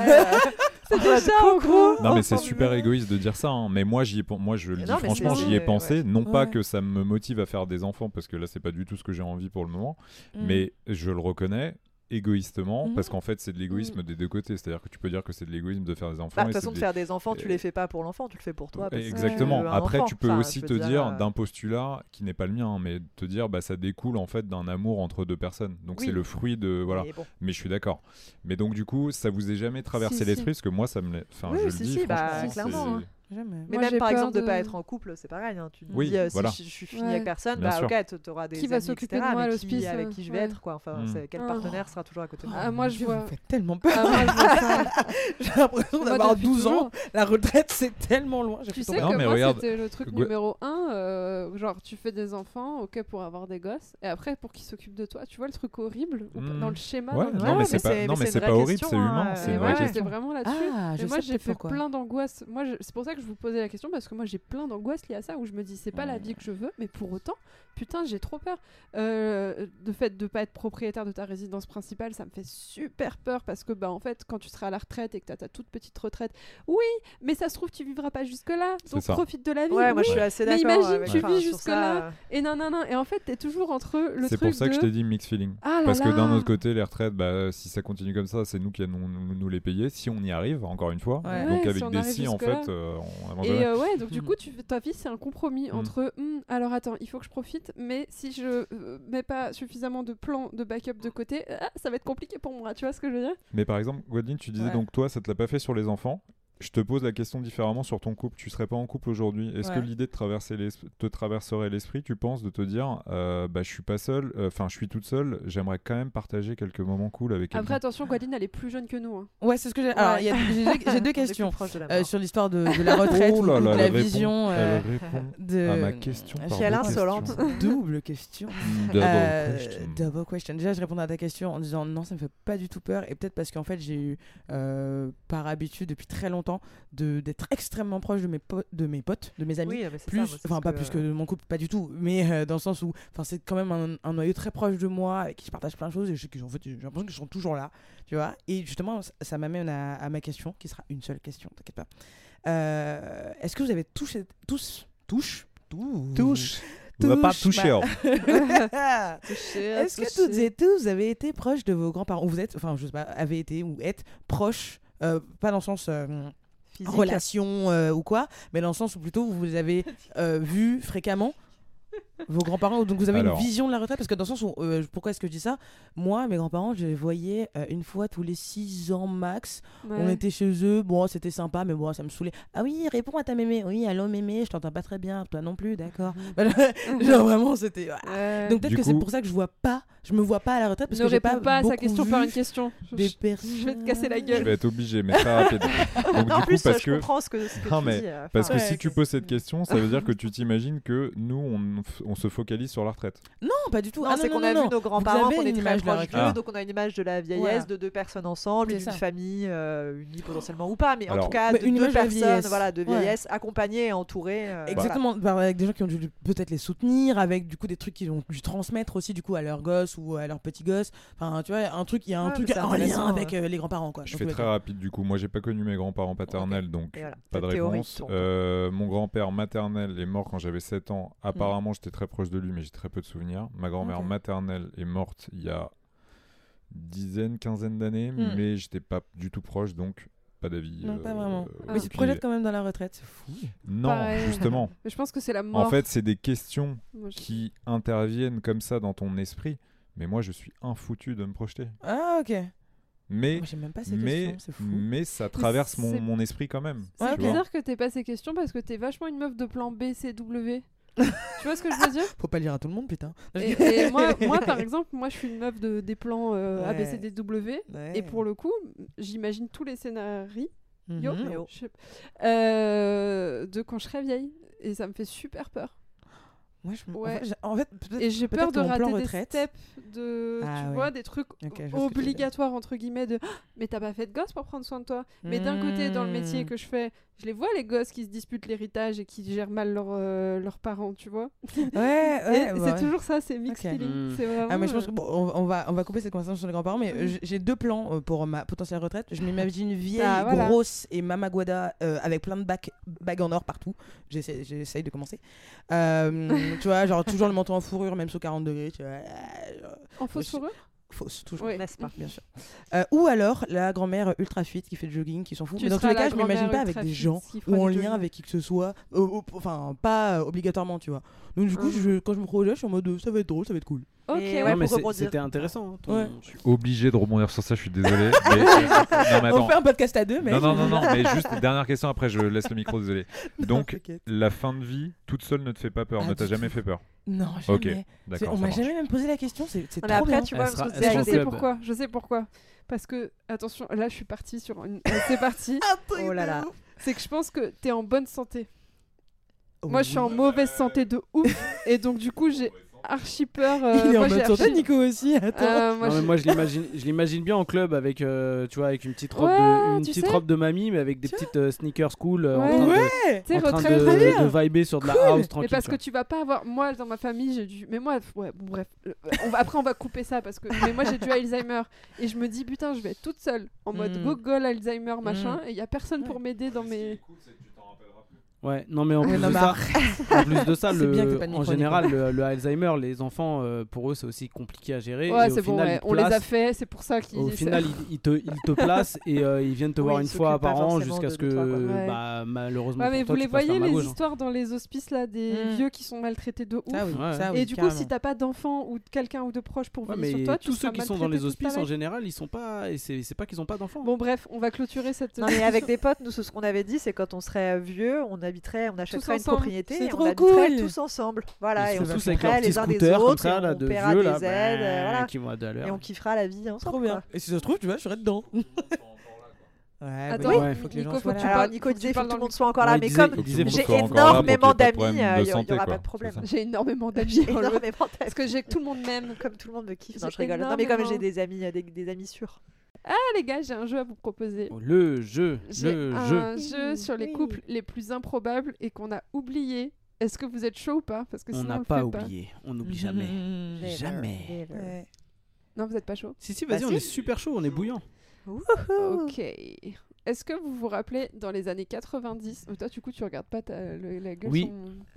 Non. Dans les années 90, on était nés ou pas Oui. Euh, Quel, euh, Quel quel, 90 On s'en euh, rappelle bien. quel, euh, si c'est euh, Euh, Madonna, elle était en couple avec un gars. Est-ce que vous, un, un basketteur, vous vous rappelez ou pas? Dennis Rodman. Ouais. pff, je sais même Ouais, pas mais ça, c'est. je l'ai vu Désolé. grâce à- au documentaire Netflix, c'est tout. Ah bah d'accord. Mais bon, il est après, il s'est marié avec Carmen Electra aussi, tout ça. Enfin, Ouais, c'est un, un mec un peu fou. Et puis il est pote avec euh, le président de la Corée du Nord aussi. Bref, on va pas tout dire, c'est pas un podcast sur Dennis Rodman, Ah. ok? Voilà. Ok, j'ai. Désolé, Oh, j'ai est-ce qu'il y aura un podcast sur la NBA Euh, Hmm, pas avec moi. peut-être, hein. Moi. J'ai eu un. ah, Qu'est-ce que je raconte? Euh, Ryan Gosling, il est sorti avec une meuf de 2004 à 2007. Est-ce que vous, vous savez qui c'est? Attends, mais c'est ça le Euh, jeu, ouais, c'est moi des j'ai vu, devinettes euh, de gens j'ai qu'on connaît pas. euh, Ryan donc, Gosling? euh, voilà. Ouais, mais je connais pas son histoire de couple, moi. En plus, il- je l'aime pas. Si elle a, elle a joué C'est- euh, dans si. un film avec euh, lui. Non, mais toi, t'es en train de. elle, a, elle a la gueule sur mon écran. sur Là, c'est pour donner des indices si vous savez. Emma Ah, Watson. Non. Non. Madame de film, Fontenay. euh, où ils s'embrassent sous la pluie. Emma euh, Green, La La Land. où elle lui, Non. il lui dit euh, Mais tu sais pas ce que tu veux, nanana. Emma décide-toi. Stone, pardon, excuse-moi. Euh, Genre, ils sont sous la pluie là. Elle lui dit Vas-y. euh, Ah, mais non, non, c'est le journal, là. euh, The non, Notebook. euh, c'est le notebook, voilà. voilà. Mais c'est qui la meuf C'est qui la meuf. Ah là là, même avec des indices, Eh, mais on n'est pas euh, filmophile euh, comme Oh, vous, là. fro- Bon, allez, c'est bon, je coupe ce jeu, il est nul. Non, Mais Mais non on est nul, non, mais le jeu n'est pas nul. Non, mais. C'était Mais ma oui. Rachel McAdams du coup Oui. ou pas? Oui. Oui, pouf, Non, on veut jouer. Vous voulez vraiment moi, jouer je me parce mets de dos pour pas voir. Voilà. Ok. Ça, je mets le micro entre Julien et moi. Euh, Megan Fox en 2003, elle est sortie avec un gars. C'est trop marrant parce que Megan Fox, elle est un peu. euh, euh, vous voyez. Ouais, un chanteur de rock. bouffe. Et elle Un chanteur de rock. Non, elle est sortie avec un gars Marilyn. Manson. euh, Laissez-moi finir parce que Ah ouais, vraiment. t'as raison en plus. euh, qui jouait dans une série télé genre ultra cato. Euh, Ultra série Cato, Genre. Notre Belle Famille ou un truc comme ça Ah, le truc avec le père qui est, euh, qui est pasteur là. Seven Heaven. Celui le. C'est à la maison le, le grand Ouais. frère, le grand frère avec les cheveux Ouais, bruns. Simon Camden. C'est qui bon, tu peux regarder. Il s'appelle David Gallagher. Ah, mais non, lui, c'est pas le grand frère, lui, c'est euh, un Simon frère plus Camden, petit. Ouais, ouais. mais c'est pas le plus grand On frère. n'a Ah, vraiment pas la même génération. hein. Le générique était bien. And you can Seven. Ok, celle-là elle est facile, ça va être un concours entre euh, Julien et Nicolas, je pense. Gillo, elle est sortie avec un gars, Ben Affleck. bah non, En plus, elle est toujours. Mais Son moi, je le danseur. savais, Son quoi. danseur. qui est dans l'industrie aussi. Son danseur. Euh, dans Jaroul l'intru- dans l'industrie, t'as dit? Bah ouais, de ouf. Jaroul Non. Je, bah, elle est sortie avec plein de gens dans l'industrie, euh, Jennifer Lopez. Elle est, En sortie- quelle- elle est quelle pas date? sortie avec Enrique Iglesias, elle est pas sortie avec euh, Dans les années Joel, 90. Joel Anthony. Euh, dans les années 90. euh. Euh, hmm. Jennifer Lopez. Bon, c'est nul. Ouais. P. Diddy. Puff Daddy. Daddy. Ouais. Ouais, Ah. ouais, ouais. Bon, Ok. ça, ça a pas duré longtemps. Celle-là, elle est chelou. Si vous l'avez, moi, je l'avais pas. Janet Jackson, elle est sortie avec un gars en 2002. Et franchement, je savais pas. C'était un acteur. C'est un acteur euh, qui, a- qui était un peu dans les films euh, d'amour dans les années 2000. Et après, qui est redevenu un bon acteur. Matthew McConaughey. Ouais. Elle est sortie avec lui. C'est qui qui est sorti Ah avec Matthew McConaughey ouais, ah, Janet mais incroyable, avec- ils sont sortis combien de temps ensemble? Bon. Ça, ce fut une idylle très brève, Ouais, mais bon, même. en 2002. À l'issue de cette soirée, ils auraient passé Du Fort bon, niqué. du bon temps. entre guillemets. Fornication. C'est ouf. Ok. Euh, ouais, c'est ouf J'en ai une encore plus ouf. Bon, t'as vu ou pas, Margot? Non, Encore une, j'ai vu, mais je encore réponds une. pas et j'aurais jamais su. Euh, Ouais, le jeu. Attends, Le après, parce que là, je suis en train de lire les trucs et c'est vraiment. Ils auraient eu un rendez-vous amoureux. Nanana, nanana. Donc, Ok, en fait, on est sur Closer, en C'est des trucs trop nuls. Ouais. Les deux stars auraient eu un rendez-vous amoureux où l'absence d'alchimie les a convaincus de rester amis. Qui sont-ils? Ah, bah, Closer là, Live. Rihanna et un euh, acteur un peu fou. Ezra Miller? Non, Euh, Un Ah, peu fou. euh, euh, que- qui a joué dans Transformers. Ouais. Chia Shia la bouffe. Ouais. Chia la bouffe. Eh ben. Je savais pas non plus ça. Justin Timberlake, il est sorti avec une chanteuse en 96 Ah, Britney qui Spears. n'est pas Britney Spears. Euh, Une chanteuse qui est la chanteuse d'un groupe de. Je crois qu'ils sont cinq. Et c'est la chanteuse. Et elle a fait un Ah. hymne national américain où euh, tout le monde s'est foutu de sa gueule parce qu'elle chantait trop mal. Euh, les. Fergie, bravo Gwendoline. Fergie, eh ben. Et Justin Timberlake Eh en ben. 96, soi-disant. Encore une fois, c'est du Soit soi-disant. 10 ans, hein. elle était parce qu'elle était où Fergie en, c'est en 96 Elle était où hein? Je vous pose la question. Où est-ce qu'elle était?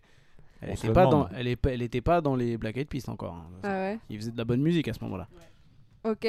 Nicole Kidman, elle est sortie avec un chanteur de 2003 à 2005. Nicole Kidman. Demis Roussos. C'est un acteur. Moi, je vous fais que des fun facts un peu nuls. hein. C'est un acteur en concert. Il avait un pantalon en cuir. À un moment donné, il Un a voulu chanteur, se tu mettre sur un chanteur, pardon. Il a voulu se mettre un peu faire un, un délire de cascade où il se met sur les genoux. Et là, il y a tout l'avant de son pantalon qui a craqué, sauf qu'il avait pas de calbar. On a vu toute sa tub. Vous l'avez pas celle-là? Euh, Cette vidéo, elle tourne de ouf. Elle est vieille. Elle est vieille. Elle est vieille, c'est- c'est-à-dire, qu'est-ce qu'on appelle vieux? Ouais, c'est vieux, je pense. C'était qui l'actrice déjà Nicole, Kidman, Vous avez pas la rêve du mec avec son pantalon en cuir où on voit ça Non. Kid Rock Il existe encore Kid Rock Ouais, Je sais pas, je me dis un mec en concert avec un pantalon en cuir, qui ça peut être Je sais pas. Lenny Kravitz. Ah ouais Bah ouais. Lenny Kravitz. Ouais. Oui, Ah ouais effectivement. Maintenant, vous allez rechercher toujours la en vidéo. pantalon en cuir. Vous pouvez la Ouais. trouver, elle est sur YouTube. Hein. Voilà, Nicole. Kidman et Lenny Kravitz. C'est vrai que j'aurais jamais imaginé ce couple. euh, Ok, j'en ai un autre. J'ai Johnny Depp qui est sorti avec une super mannequin des années 90. Kate Moss. Ouais. Mm. Bravo. Elle a sorti comme un robot. Ouais, Kate elle, a, Moss. elle a arraché le micro et elle était sûre de. la C'était réponse. 10 Siri, genre. Ok. J'ai Angelina Jolie qui est sortie avec un gars de 2000 à 2003. Billy Bob Thornton. Oh ouais, c'est dégueu. Il a quel Billy âge Bob Thornton. Bah, il est plus vieux Ah, ils qu'elle, sont mais. mariés, ouais. Mais Euh, Sur la photo, il fait au moins 25 ans de plus Fan qu'elle. 2. Ouais, Ce mais soir je- au programme. bah, avec Séverine Ferrer. Waouh, je l'avais, je l'avais pas celle-là. Mais dites-le si ça vous fait chier. Non, non, c'est trop bien. Non, c'est bien. Moi, en tout cas, je kiffe. hein. Dès qu'il y a un jeu, je kiffe, tu sais très bien. hein. J'avais pas celle-là. quiz, Une ouais. graine de star. J'ai redu Ryan Salut, c'est Gosling. Lolo Il est sorti Boyer. avec une actrice en 2000 euh, de 2002 à 2003, avant Rachel McAdams. Qui est-ce Emma, euh, truc. Non, Non. c'est une, euh, Toutes les meufs avec qui il a fait des films. c'est une actrice qui a joué dans euh, où elle interprétait une meuf du FBI. Euh, qui était censée être moche et genre ils l'ont relooké pour partir dans les concours de beauté. C'est un vieux Mhm. film. Toi tu l'as pas Margot celui-là? Genre elle a infiltré FBI. les concours de beauté pour euh, infiltrer un. FBI fausse blonde infiltrée avec les frères Wyatt? Je passe pas genre Sandra Bullock. Sandra Bullock. Enfin, j'ai pas vu le film, mais parce qu'elle faisait souvent des films euh, comme ça, un peu. Sandra Bullock. Exactement. C'était Euh, un peu son genre de film. Et pour le coup, Sandra Bullock, on- il y a une différence d'âge quand même assez, Ouais. Assez conséquente. J'ai avec, euh, Cameron. Diaz qui est sorti 99-2003 avec un gars Ben Stiller. qui est un peu. Moi je le trouve un peu ouf ce gars. bah, celui qui a fait The Mask. Euh, je sais pas. Je Jim Carrey. Jim Non, Carrey Ah non, Ah non, non, non. je non. pense pas qu'ils soient sortis ensemble. Euh, un gars qui a été au Met Gala déguisé en chat là. Jared Leto. Jared Leto. Ouais. T'as vu, je fais des trucs un Ah peu ouais. new pour toi. Ouais, il y a plus d'actualité. voilà, c'est un peu trop vieux pour moi. Oh Ça, je savais pas. On dit qu'il était vieux en Non, non, non, non. Il y a Mila Vos Kunis. références de 99, c'est vieux. Mila Kunis, tout le monde voit qui c'est. J'avais 3 ans. Ashton Kutcher. Elle, a so- elle est sortie avec un gars pendant hyper longtemps, 2002-2011, mais genre je savais même pas du tout. Et c'est un acteur qui a été un... connu quand il était très jeune. Ah, je crois que je l'ai, je crois que je l'ai. Mais Ah, c'est facile ça, pas. en plus avec cet indice. Donc c'est un film avec Bah, des c'est un enfant enfants. star quoi. C'était un enfant star. Tu sais qu'il y en a qu'un seul, Ah. hein, quand même. Macaulay Culkin. Ouais, C'est qui qui ça? Le mec de J'ai Maman, raté j'ai l'avion. raté Maman, j'ai Ouais. raté l'avion. Ah. Elle est sortie avec ce gars mais il pendant est, euh, hyper longtemps. Ah ouais, ah oui. c'est Il est pas ouf hein, par rapport à elle. Ouais. Bah là ça va, elle, Ah. bien. Bah, disons que la drogue et l'alcool l'ont Bah, beaucoup ravagé ouais, en ouais, fait. ouais, de ouf. Euh, Jack Gyllenhaal. Et putain, non, Oui. on l'a pas eu déjà celui-là? Non, c'était Non. Jared Leto. Ah, hein. non, C'est- euh, bref. Il est sorti avec une meuf en- entre 2002 et 2004. Je crois qu'elle a Mhm. joué dans Spider-Man. Emma Stone? Mm. Non, avant. Euh, Kristen euh, Dunst. C'est Ouais. le mec qui veut la placer depuis tout à l'heure. Euh, mais c'est bon, j'ai Emma trouvé. hein. Stone J'ai trouvé. J'ai trouvé. J'ai trouvé. C'est trop tard. Ouais. Pardon. C'est Oh. qui? C'est Kristen Dunst. Bon, celle-là, elle est Ah. facile, mais euh, Kirsten. euh, Laurie, elle est sortie avec un Américain pendant deux ans. Billy Emma Crawford. Putain, je- euh, ben, c'est tout, hein. C'est qui alors? Bah j'ai dit c'est Billy Crawford. Encore Il est des pas- questions. Il est pas américain, Billy Crawford, il est philippin. questions. Mais j'ai un autre jeu. Laura. euh, Ah, des écoute, euh, questions. on pose pas de Là, questions, non, encore C'est Billy. Crawford, c'est questions. tout ce qui compte. la meuf de la meuf de Pirates des Caraïbes, Emma Stone. tin, tin, elle est sortie avec un acteur Johnny Depp. que je pense que vous avez oublié qu'ils étaient ensemble à cette époque-là, 2003-2005. Mais c'est qui la meuf On Et parle de quelle meuf Emma Stone Ça, co- commence à être un peu lourd. là. Recherche après Ah, moi, ça un, un truc avec Emma Stone. Recherche. Euh, Keira Knightley, c'est la doublure de la reine Amidala. Donc, la Et donc, du coup, elle est sortie avec un gars qui a fait un film là. euh, D'ailleurs, t'adores en parler et dire que c'est un de mes films préférés. euh, Euh, Twilight? Non, l'autre. Euh, 50 nuances de Grey Ouais. Ah, donc c'est pas Robert Pattinson. Jamie- Ah non, c'est avec Jamie, Jamie Dornan. Dornan, Ouais, ouais. Je sais pas pourquoi j'ai vu les photos il y a pas Ouais. longtemps. Ah si, parce que j'ai regardé les photos de Jamie Dornan. Ah, parce qu'au parce qu'au travail, on a ça, regardé ouais. des tops des 10 plus C'est beaux mecs. c'est Ouais, ça. c'est- bah. Vous pourrez demander à mes collègues, euh, Mhm. dont une qui nous suit d'ailleurs. Donc On que on a regardé la liste des 10, Ouais, c'est ça, euh, ouais. des 10 plus beaux Par, mecs. par curiosité. Et justement, on était étonnés qu'il soit pas dedans. Ah. Alors qu'il y avait par exemple Idris Elba qui est pas incroyable. Si, il est pas mal, Idris Elba, même. Oh. Bon allez, changeons, c'est un autre. On fera un autre podcast sur les 10 plus beaux mecs Ok. de la Terre. Anna Non, Wi- mais eh, ça peut être un truc, on parle de couple là. Quel est votre style de, de mec? Quel est votre style de meuf? Quel est François votre style de couple? Ah, d'accord. Ah ouais, de ouf. Moi, Pardon, je n'ai gaspé pas de style de meuf. Non, mais même de style euh, personnel euh, Personnalité Après, il y a des meufs que j'aime bien hein, dans les personnalités connues, mais c'est Non, pas mais- mon style de meuf. Fais pas genre, fais pas genre, je te vois liker tous les lives de comment elle s'appelle? Tu sais très bien de qui Il je y parle. en a beaucoup. Emma Stone Non, non, non, non. non, non, tu sais très bien de qui je parle. Celle qui a des lunettes là. Ah, toi, tu parles d'Agathe Prou. Agathe Prou. Voilà. C'est Il que, Prou tu vas sur le profil d'Agathe Prou, il y a que des likes de Julien. Il est là. C'est qui cette C'est madame qui Ah ouais. Attends, mais je vais aller chercher. J'avais Euh, peur de- que- que- d'être un culte hmm. quoi. Euh, elle a un- une dernière, je vous en fais une dernière, elle est un peu improbable. ça. Dans les années 70, Anna Wintour, elle est sortie avec un gars qui faisait du reggae.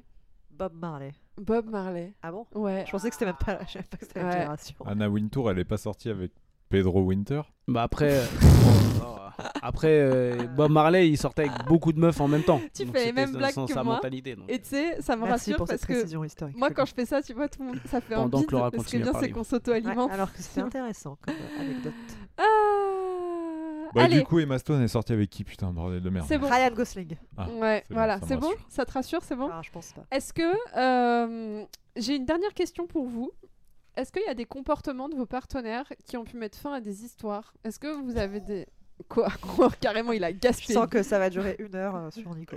Non, mais parce que j'ai une histoire en tête. Allez, vas-y, c'est parti. Oh Raconte. Non, non, non, vas-y, et finis la question du coup. Bah, c'est ça la question. Ah, c'est ça la question Est-ce qu'il y a des Ok, vas-y, je Nico. balance tout de suite. Alors, une fois, je suis parti en rando avec une meuf. Oh putain, je la connais, je la connais cette connais, histoire, cette elle est tellement marrante. Attends, Avec ta parti. copine du coup du moment Ouais, Ok. je suis parti en rando et euh... et en gros la dernière nuit on n'en pouvait plus. On avait dormi en tente pendant les 3-4 jours.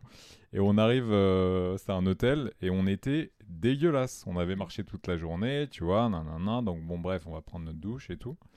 Et moi pendant que je suis parti prendre ma douche non je peux pas dire ça Oh là là. Ouais, faut que Euh, tu non, je peux pas dire t'as ça, commencé, ouais. tu finis. Tu, tu peux nous l'écrire Bah, si en tu fait, veux. euh, il y avait, c'est, tu vois, genre le couloir, moi j'étais à l'autre bout et là j'entends un gros. Bref, Ouais, bah, mais bon, ça c'est, non mais ça normal, c'est euh, marrant, c'est tu vois. déchargé, hein. Mais c'est ce qui s'est passé après, Oui, mais tu c'est-à-dire pas qu'on quitté avait pour ça. pris, non, Ah. on avait pris notre douche et la meuf a été faire son, son affaire après avoir pris sa douche et elle ne s'est pas lavé les mains et on a été Ah, mangé comme ça. C'est Ah motif de ouais. rupture. Donc ça m'a dégoûté. Ouais, je comprends. Voilà. Ah ouais. Bon, je vous rassure, il n'y avait pas que ça qui n'allait pas, mais C'était la goutte d'eau. c'était la goutte d'eau. Pas Voilà. qu'une goutte. hein. C'était pas de l'eau. Ah non Ah bah non. Ah, trois chaises d'eau, c'était pas qu'une goutte. Oh. Ouais, moi je peux comprendre. On a parlé avec Margot, moi j'avais un délire de. J'étais avec euh, un gars et euh, bon, je l'aimais plus trop donc c'était vraiment où j'en étais au point de me dire bon, tu vas le, tu vas le, laisser- tu vas le laisser tomber. Merde. Attention C'est parti en vrille. Tu vas le laisser tomber, maintenant il faut que tu trouves un motif, tu vois. Et en fait, à un moment donné, on était là en train de regarder la télé et genre mon chat a essayé de venir vers lui et pas genre il lui met un petit coup de pied comme ça. Oh non, non, mais, non, non, pas un truc de ouf, tu vois, mais genre mais putain dégage, et j'ai fait comment tu parles à mon chat? Tu prends tes affaires? On vivait ensemble? Je lui ai dit tu te casses ce Mais soir. arrête Ouais. cette excuse de merde. oh, Mais d'un côté, tu mets pas un coup de pied à mon chat. Ça, par contre, je suis d'accord. Donc, ça, euh, vraiment. Touche pas au chat. Tu touches pas au chat. Vraiment pas. Donc c'est un truc de merde parce que en fait à l'heure actuelle ça fait il y a au moins 12-13 ans que je vous parle de cette histoire et ils pensent qu'on s'est vraiment séparés à cause du chat. Ce qui n'est pas On le lui cas. envoie des bisous si mais- écoute. Ça a été le prétexte, euh, c'était la goutte de trop de tu touches pas à mon chat. Donc voilà le comportement le plus nul. Vous avez des histoires comme ça? Ah, putain. Bah écoute, non, j'ai pas trop d'histoires. euh, Enfin, j'ai pas, j'ai pas, j'ai pas trop. Non, j'ai pas d'histoire de rupture parce que je n'ai jamais eu de relations qui ont eu fin, enfin de relations longues et amoureuses, je- j'entends. Et justement, ça m'a fait drôle euh, quand vous en parliez un petit peu plus tôt euh, dans le podcast sur le côté, ouais, euh, enfin, il faut avoir des ruptures, c'est bien, ça te fait grandir et tout, c'est nécessaire pour toi derrière avoir de meilleures relations. Et je me dis, mais putain, Non. les gars, euh, Non, c'est pas il faut, c'est que chaque Non. relation t'apprend des choses. C'est Ouais. pas il faut, c'est que les relations t'apprennent des choses. il y a voilà. des schémas dans lesquels en fait tu, t'inquiète tu. Ça va mieux. tu tu, vas pas forcément tomber dedans, mais il y a des schémas toxiques dans lesquels. Tout le monde peut te dire ne fais pas ça, ne fais pas ça. Tant que Tu tu, n'es pas tombé dedans et que t'as pas Mm. fait l'erreur, tu vas le faire. Ouais. Donc c'est bien d'être tombé dedans, d'avoir fait l'erreur, d'avoir subi ton truc et de repartir. Après, si tu le fais pas et que t'es suffisamment intelligente pour le faire, franchement c'est mieux. C'est pas une question Oui, d'intelligence. non, mais oui. puis au-delà d'erreurs, ça t'apprend d'autres choses, mais voilà, c'est pas parce que t'as pas eu ça que ça t'apprend rien. Enfin, Ah non, mais c'est clair. Oui, voilà. non, j'ai pas C'est que plus, chaque euh, histoire, en tout cas, est bénéfique, enfin, est bénéfique pour quelque chose, voilà. Mais c'est pas parce que euh, t'as une relation qui dure que. T'as pas eu un- Alors, moi, j'ai eu euh, plutôt des red flags euh, sur un, des débuts de les, les, Ah, les c'est la, rares. pro- c'est la prochaine question, j'aime bien ça. Quels sont vos red flags? Ah, d'accord. Mais Non, du non, coup, vas-y, euh, ouais. vas-y, Parce que du coup, en, en gros, c'était plus sur un départ de, de, de, de choses qui allaient peut-être se transformer en relation. Ou. ou non, c'était genre, tu vois, les mecs dans les stades qui prennent les gros drapeaux et qui les. Qui- avec les deux mains comme ça et qui ça. font des trucs et là euh, ouah, et là ça clignotait et je me suis dit non je peux pas continuer je peux, on peut pas y aller Mais genre quoi il ne faut pas y aller. Euh, non, mais genre des trucs euh, un peu. euh, tu vois, une, une fille qui me rejoint après une soirée. parce que, bon, bah, elle me kiffait de ouf. Et euh, bon, moi, pas trop, mais j'étais un peu. C'était la, c'était, c'était la S. Faut dire les, les- les vraies choses. Et euh, du coup, elle me, elle me rejoint. Mais normalement, elle devait me rejoindre à la soirée. De, c'était l'anniversaire d'une meuf qu'elle connaissait. Hmm. Mais elle m'a- en fait, euh, on aurait dit qu'elle était en mission secrète. euh, elle m'a rejoint après, euh, donc pour venir chez moi. J'habitais en banlieue, donc elle m'a rejoint à Gare du Lyon, à Gare de Lyon pour prendre le Noctilien pour aller chez moi. Pour euh, bah du coup, pas forcément, elle allait pas reprendre le Noctilien dans le sens. hein. Et, euh, et euh, en fait, donc en gros, ouais, il faut, il faut trop qu'on, faut ken ce soir et tout, machin. Et bon, disons que je sais pas si c'était une des, bon, on va, ça va être un peu cru, hein, attention les oreilles euh, sensibles. go. oh là là. En gros, je sais pas si elle était en fin de menstruation ou, euh, ou pas, mais en tout cas, elle m'a, bu- elle m'a, bu- elle m'a buté mes draps. elle a tué mes draps. Et en plus de ça, euh, étoile de mer 1000, quoi, fois 1000. Ah. Donc du coup, je me suis dit, mais Pourquoi t'as- ouais. pourquoi t'es venu en fait? Enfin, du coup, bah voilà, on a fait quand même des trucs, mais c'était c'était nul, c'était nul. Et en plus de ça, euh, t'as buté mes draps, quoi. Et j'ai pas réussi à les revoir. Et je les ai euh, du coup transformés en chiffon, bien évidemment, autour de la zone concernée. Non, mais il y avait il y avait il y a eu ça, il y a eu il y a eu d'autres il y a eu d'autres trucs, mais après c'est le, le- c'est pas un, un comportement ou une action qui m'a qui m'ont fait mais peut-être plus une, une récurrence euh, Mhm.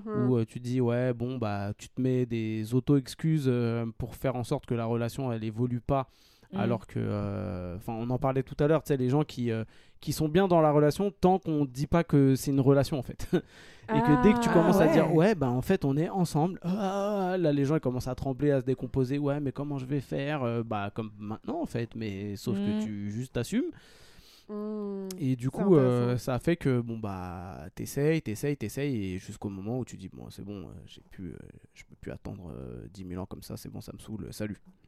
Après, c'est Ok. peut-être lié aussi au fait que, bah, justement, on- j'arrête pas de faire des boucles avec ce podcast, mais tu vois, si la personne en face de toi, euh, son image du couple, c'est maison, chien, pavillon. Ouais, Là, et bah justement, bah, elle se dit, oh, oh, ça y est, je, je me rappelle d'un, truc. Vas-y, vas-y, Je me rappelle là pour le coup une réaction. Euh, Ouais. Donc je me mets Pourquoi en. tu me regardes quand tu fais Non non, je suis en. du coup, je me mets en, en couple avec une avec une meuf. euh, euh, voilà et euh, au bout de quelques jours il fallait que limite que j'aille manger un brunch avec ses rampes euh, tout Oh ça alors que Bon, Angoisse je- effectivement, 2000. je la connaissais depuis quelques, quelques temps, mais c'était pas vraiment, c'était pas une pote à moi, tu vois. Je la, on se connaissait, on se côtoyait, mais et j'ai, je suis invité à un anniversaire d'une, d'une pote à moi et qui ne l'invite pas. Mais ça Mhm. fait genre trois semaines qu'on est ensemble. hein. Euh, Ouais, et euh, là, elle me dit ouais, euh, ouais. Du coup, bah, j'y vais tout seul, tu vois. ouais, je suis pas invité, donc la meuf le vit super mal. Oula. Et donc là, j'étais entre, j'étais entre deux appartes, j'étais un peu en galère de, de logement à ce moment-là. Et le pote chez qui j'habitais me dit Ouais, vas-y, ce soir-là, on a prévu un truc. Donc moi, avant de prévoir le truc, je vois avec ma copine de l'époque en disant C'est bon, ça te dérange pas et tout. Non, non, c'est bon, tu peux y aller. Bon, j'avais pas encore appris à lire vraiment entre les lignes. de- T'inquiète, ce qu'elle disait. Je suis pas souci. Non, vas-y, tu peux y aller. Non, comme Et, ça, comme ça. euh, Bah non, vas-y. T'es- Et tu peux y en aller fait, elle, en fait, elle avait le- l'alcool un peu euh, triste et dès qu'elle buvait, en fait, elle était ouais, mais euh, tu vas pas me laisser pour aller chez ton pote. Oh là là. euh, nani, nana. Donc la veille du truc, ouais, mais demain tu vas vraiment euh, me laisser pour aller faire euh, ton truc qui est prévu. Bah oui, je t'ai demandé si c'était prévu. Donc du coup là, on a prévu un truc, c'est entre gars. Euh, laisse-moi, tu vois. Et ouais, ouais, ouais. Donc soulage, soulage, soulage, jusqu'au moment où euh, le lendemain, bah, du coup, la nuit euh, passe et t'as l'impression que l'his- l'histoire est résolue et le lendemain, euh, bah, tu, tu te prépares pour, te, pour aller à l'endroit prévu, quoi. Et là, elle me dit, ouais, euh, tu vas vraiment y aller. euh, euh, en gros, elle me dit, euh, si tu pars, c'est fini. Oh là là, oui, bah Ouais, bon, salut. bah, ok, ouais, bye bye. Et donc, du coup, bah, je dis, bah, salut. et je dis, bah, salut. Et après, je prends mes affaires et à la porte, elle me rattrape pour me dire, Tu prends Tu tes vas vraiment en y aller et tu non, elle me rattrape encore une fois pour me dire Tu vas vraiment y aller Je dis Bah, Bah, oui. obviously, tu vois, j'ai mon manteau, c'est bon, salut quoi. et voilà, et elle est venue après, deux, trois jours après, euh, sur mon lieu de travail, euh, comme Oh si my. C'est En mode euh. Hey, salut, c'est moi. Et dans ma tête, je me dis pourquoi t'es là? Voilà. Et donc, euh, Wow. ouais, c'est pour le coup, ça a été un comportement Ça, assez. c'est un vrai euh, red flag, ça. elle était Ouais, super clairement, méga euh, possessive et euh, ouais. j'avais pas trop de marge de manœuvre. Problème euh, de confiance en soi, 3000. Oui, euh, souvent, c'est- ouais, ça, hein. ouais. Genre, t'es en galère d'appart, viens habiter chez moi. Non, ça fait deux semaines qu'on est ensemble. non, non, non, pas tout de suite. Laisse-moi apprendre à te connaître. Et à connaître ton chat parce que. Non, Ah mon Non, dieu, non. elle, elle avait pas de chat. Ah bah c'est pas ouais, c'est pas normal ça. Non, je, je rigole. oh là mon dieu. Euh, ok, vous avez des trucs comme ça sur des fins de couple un peu non? C'est c'est bon? Du coup, ça a duré un Bah, mois, pff, pile. Je sais pas, non, moi j'ai eu un mec qui m'avait dit une fois euh, Je t'aime, moi j'étais pas amoureuse. et Ah ouais. vraiment. T'as dit merci c'était, ou pas? euh, Comment Hyper récent. Je sais plus comment j'ai réagi, mais en plus c'était horrible. On était assez jeunes et il m'avait offert un. Moi j'espère qu'il écoutera pas le podcast. parce que c'était genre, enfin c'était mignon mais oppressant. Un énorme cœur rouge en peluche où il y avait écrit Je t'aime. Ah ouais. Et là, j'étais en mode. euh, mais c'est- là, c'était euh, oui, enfin, c'était avant mes 18 ans. Du coup, c'était mon Oh. effectivement, Ah, mec que ouais. j'avais eu Ah, avant. ok. D'ailleurs, j'ai pas compté. Mais ouais, mais c'était non, moi, ça m'avait trop mis mal à l'aise. et donc, j'avais rompu peu de temps après. Et après, j'avais un autre pote, euh, enfin, pas pote d'ailleurs, parce qu'on était ensemble pendant un petit moment. Et où en fait, j'ai dit pote parce que euh, ce qui m'a hum, fait rompre la relation, c'est qu'on a fait un week-end avec des potes. C'est la première fois où il voyait euh, certains de mes potes. Et en gros, il s'est pas du tout euh, fité euh, avec les gens, quoi. Ah ça c'est un vrai deal Euh, je sentais qu'il Ouais. était Red pas hyper à l'aise, euh, qu'il était, euh, tu vois, on faisait le truc du samedi au dimanche. Euh, le dimanche, dès le matin, il voulait partir hyper tôt alors qu'on avait prévu de bruncher, de bouffer ensemble. Il était là, il faut que je rentre, machin. Dans la voiture, il avait critiqué euh, la pote qui nous avait invités, c'était chez ses parents, etc. Parce que je te racontais. Ah, Il avait dit euh, qu'elle avait le cul bordé bordé de nouilles, alors que déjà, c'était pas du tout le cas. Et en plus, enfin, dis pas ça. Non. Et ouais. ça m'avait saoulé de ouf. Et je me souviens tout le trajet du retour euh, dans la voiture. euh, je me disais, putain, quand on revient, je savais me devait le 50 balles. J'étais en mode, tu vas te tirer les 50 balles.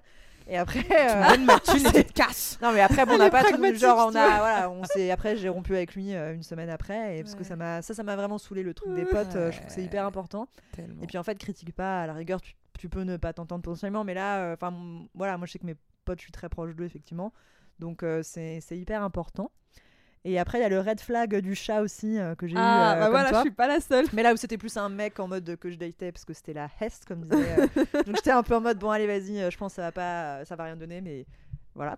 Donc je l'avais invité chez moi etc. Et donc il y avait mon chat qui était euh, sur le euh, rookie, qui était sur euh, sur le fauteuil en mode innocent, genre c'est vraiment la vicose du siècle, il fait rien, il est trop Ouais, gentil. est Et le mec arrêtait pas de le regarder en disant ah putain j'ai envie de lui balancer un, or- un oreiller dans la gueule et tout. Il arrêtait pas de dire des trucs comme ça. Mais c'était trop bizarre, j'étais là en mode mais euh, Mm. bah non. Et après bon comme c'était la Hesse, j'ai voilà, poursuivi la soirée et la nuit. Et après, on s'est, il voulait qu'on se revoie. Et donc, j'étais en mode, euh, bah non. Et après, je dis, bon, j'ai quand même pas lui dire que les trucs pour mon chat, ça m'a saoulé. Et en fait, si, je lui avais fait un texto. Bon, il y avait d'autres trucs euh, qui m'avaient pas forcément plu. Et euh, où je lui avais dit, euh, oui, j'ai pas trop aimé quand t'as dit ça sur mon chat et tout. Je trouve que c'est hyper Pas inapproprié. Enfin, puis c'est, euh, un peu débile. Enfin, je sais pas. Bah ouais. Si tu veux te faire une meuf, en fait, euh, elle a un animal, sauf si vraiment l'animal c'est un taré. Enfin, tu dis pas un truc comme ça, quoi. Il Donc faire voilà. une battle de regard avec le chat. Ouais, je pense qu'il se sentait euh, complexé, euh, c'est Un ça. battle, pardon. Oh là là. On touche pas, on touche pas aux animaux. Non, et en plus, ouais, enfin, c'est complètement pas logique, quoi. Est-ce que je vous ferais pas un petit top 15 des motifs de rupture les plus débiles de l'histoire Allez. Classement Topito. Non. Le coup de pied au chat. Ok. Et ben écoute, euh, bonne soirée. ok. Donc c'est des gens qui ont témoigné, hein. Ok? Ouais. Je lui ai dit que dans le service où je bossais, il y avait un mec qui venait d'arriver. Il a fait la gueule pendant 10 jours, puis m'a quitté parce qu'il n'aimait pas les filles qui essayaient de le rendre jaloux. Waouh. Mais il y en a qui ont des vrais problèmes. Attends, ça c'est le, le plus bas là? Euh, non, enfin, c'est- il n'y a pas de Ah, il classement. y a pas de mais classement. Putain.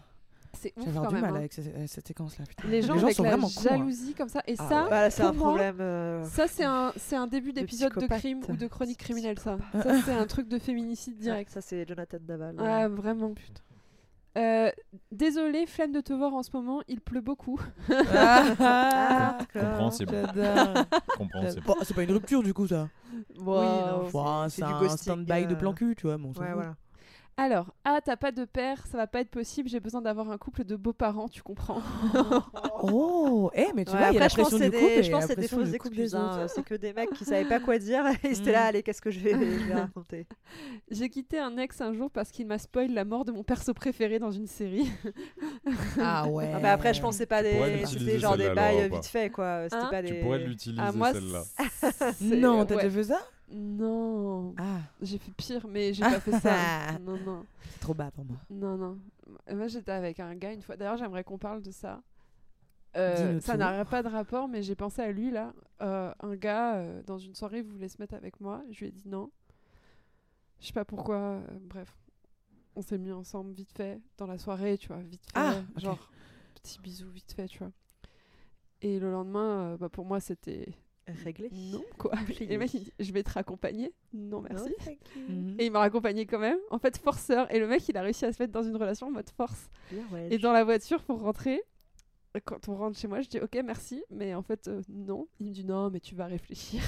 Tu vas réfléchir. Ah, Je te rends pas compte de ce que tu racontes. Et genre, mais j'étais jeune, jeune. hein. Attention, hein. j'étais Mm. genre au lycée. tu vois. Mm. Comme quoi, l'influence des trucs. Mm. Et en fait, le gars, il était gentil et tout, c'est pas le problème. Mais c'est.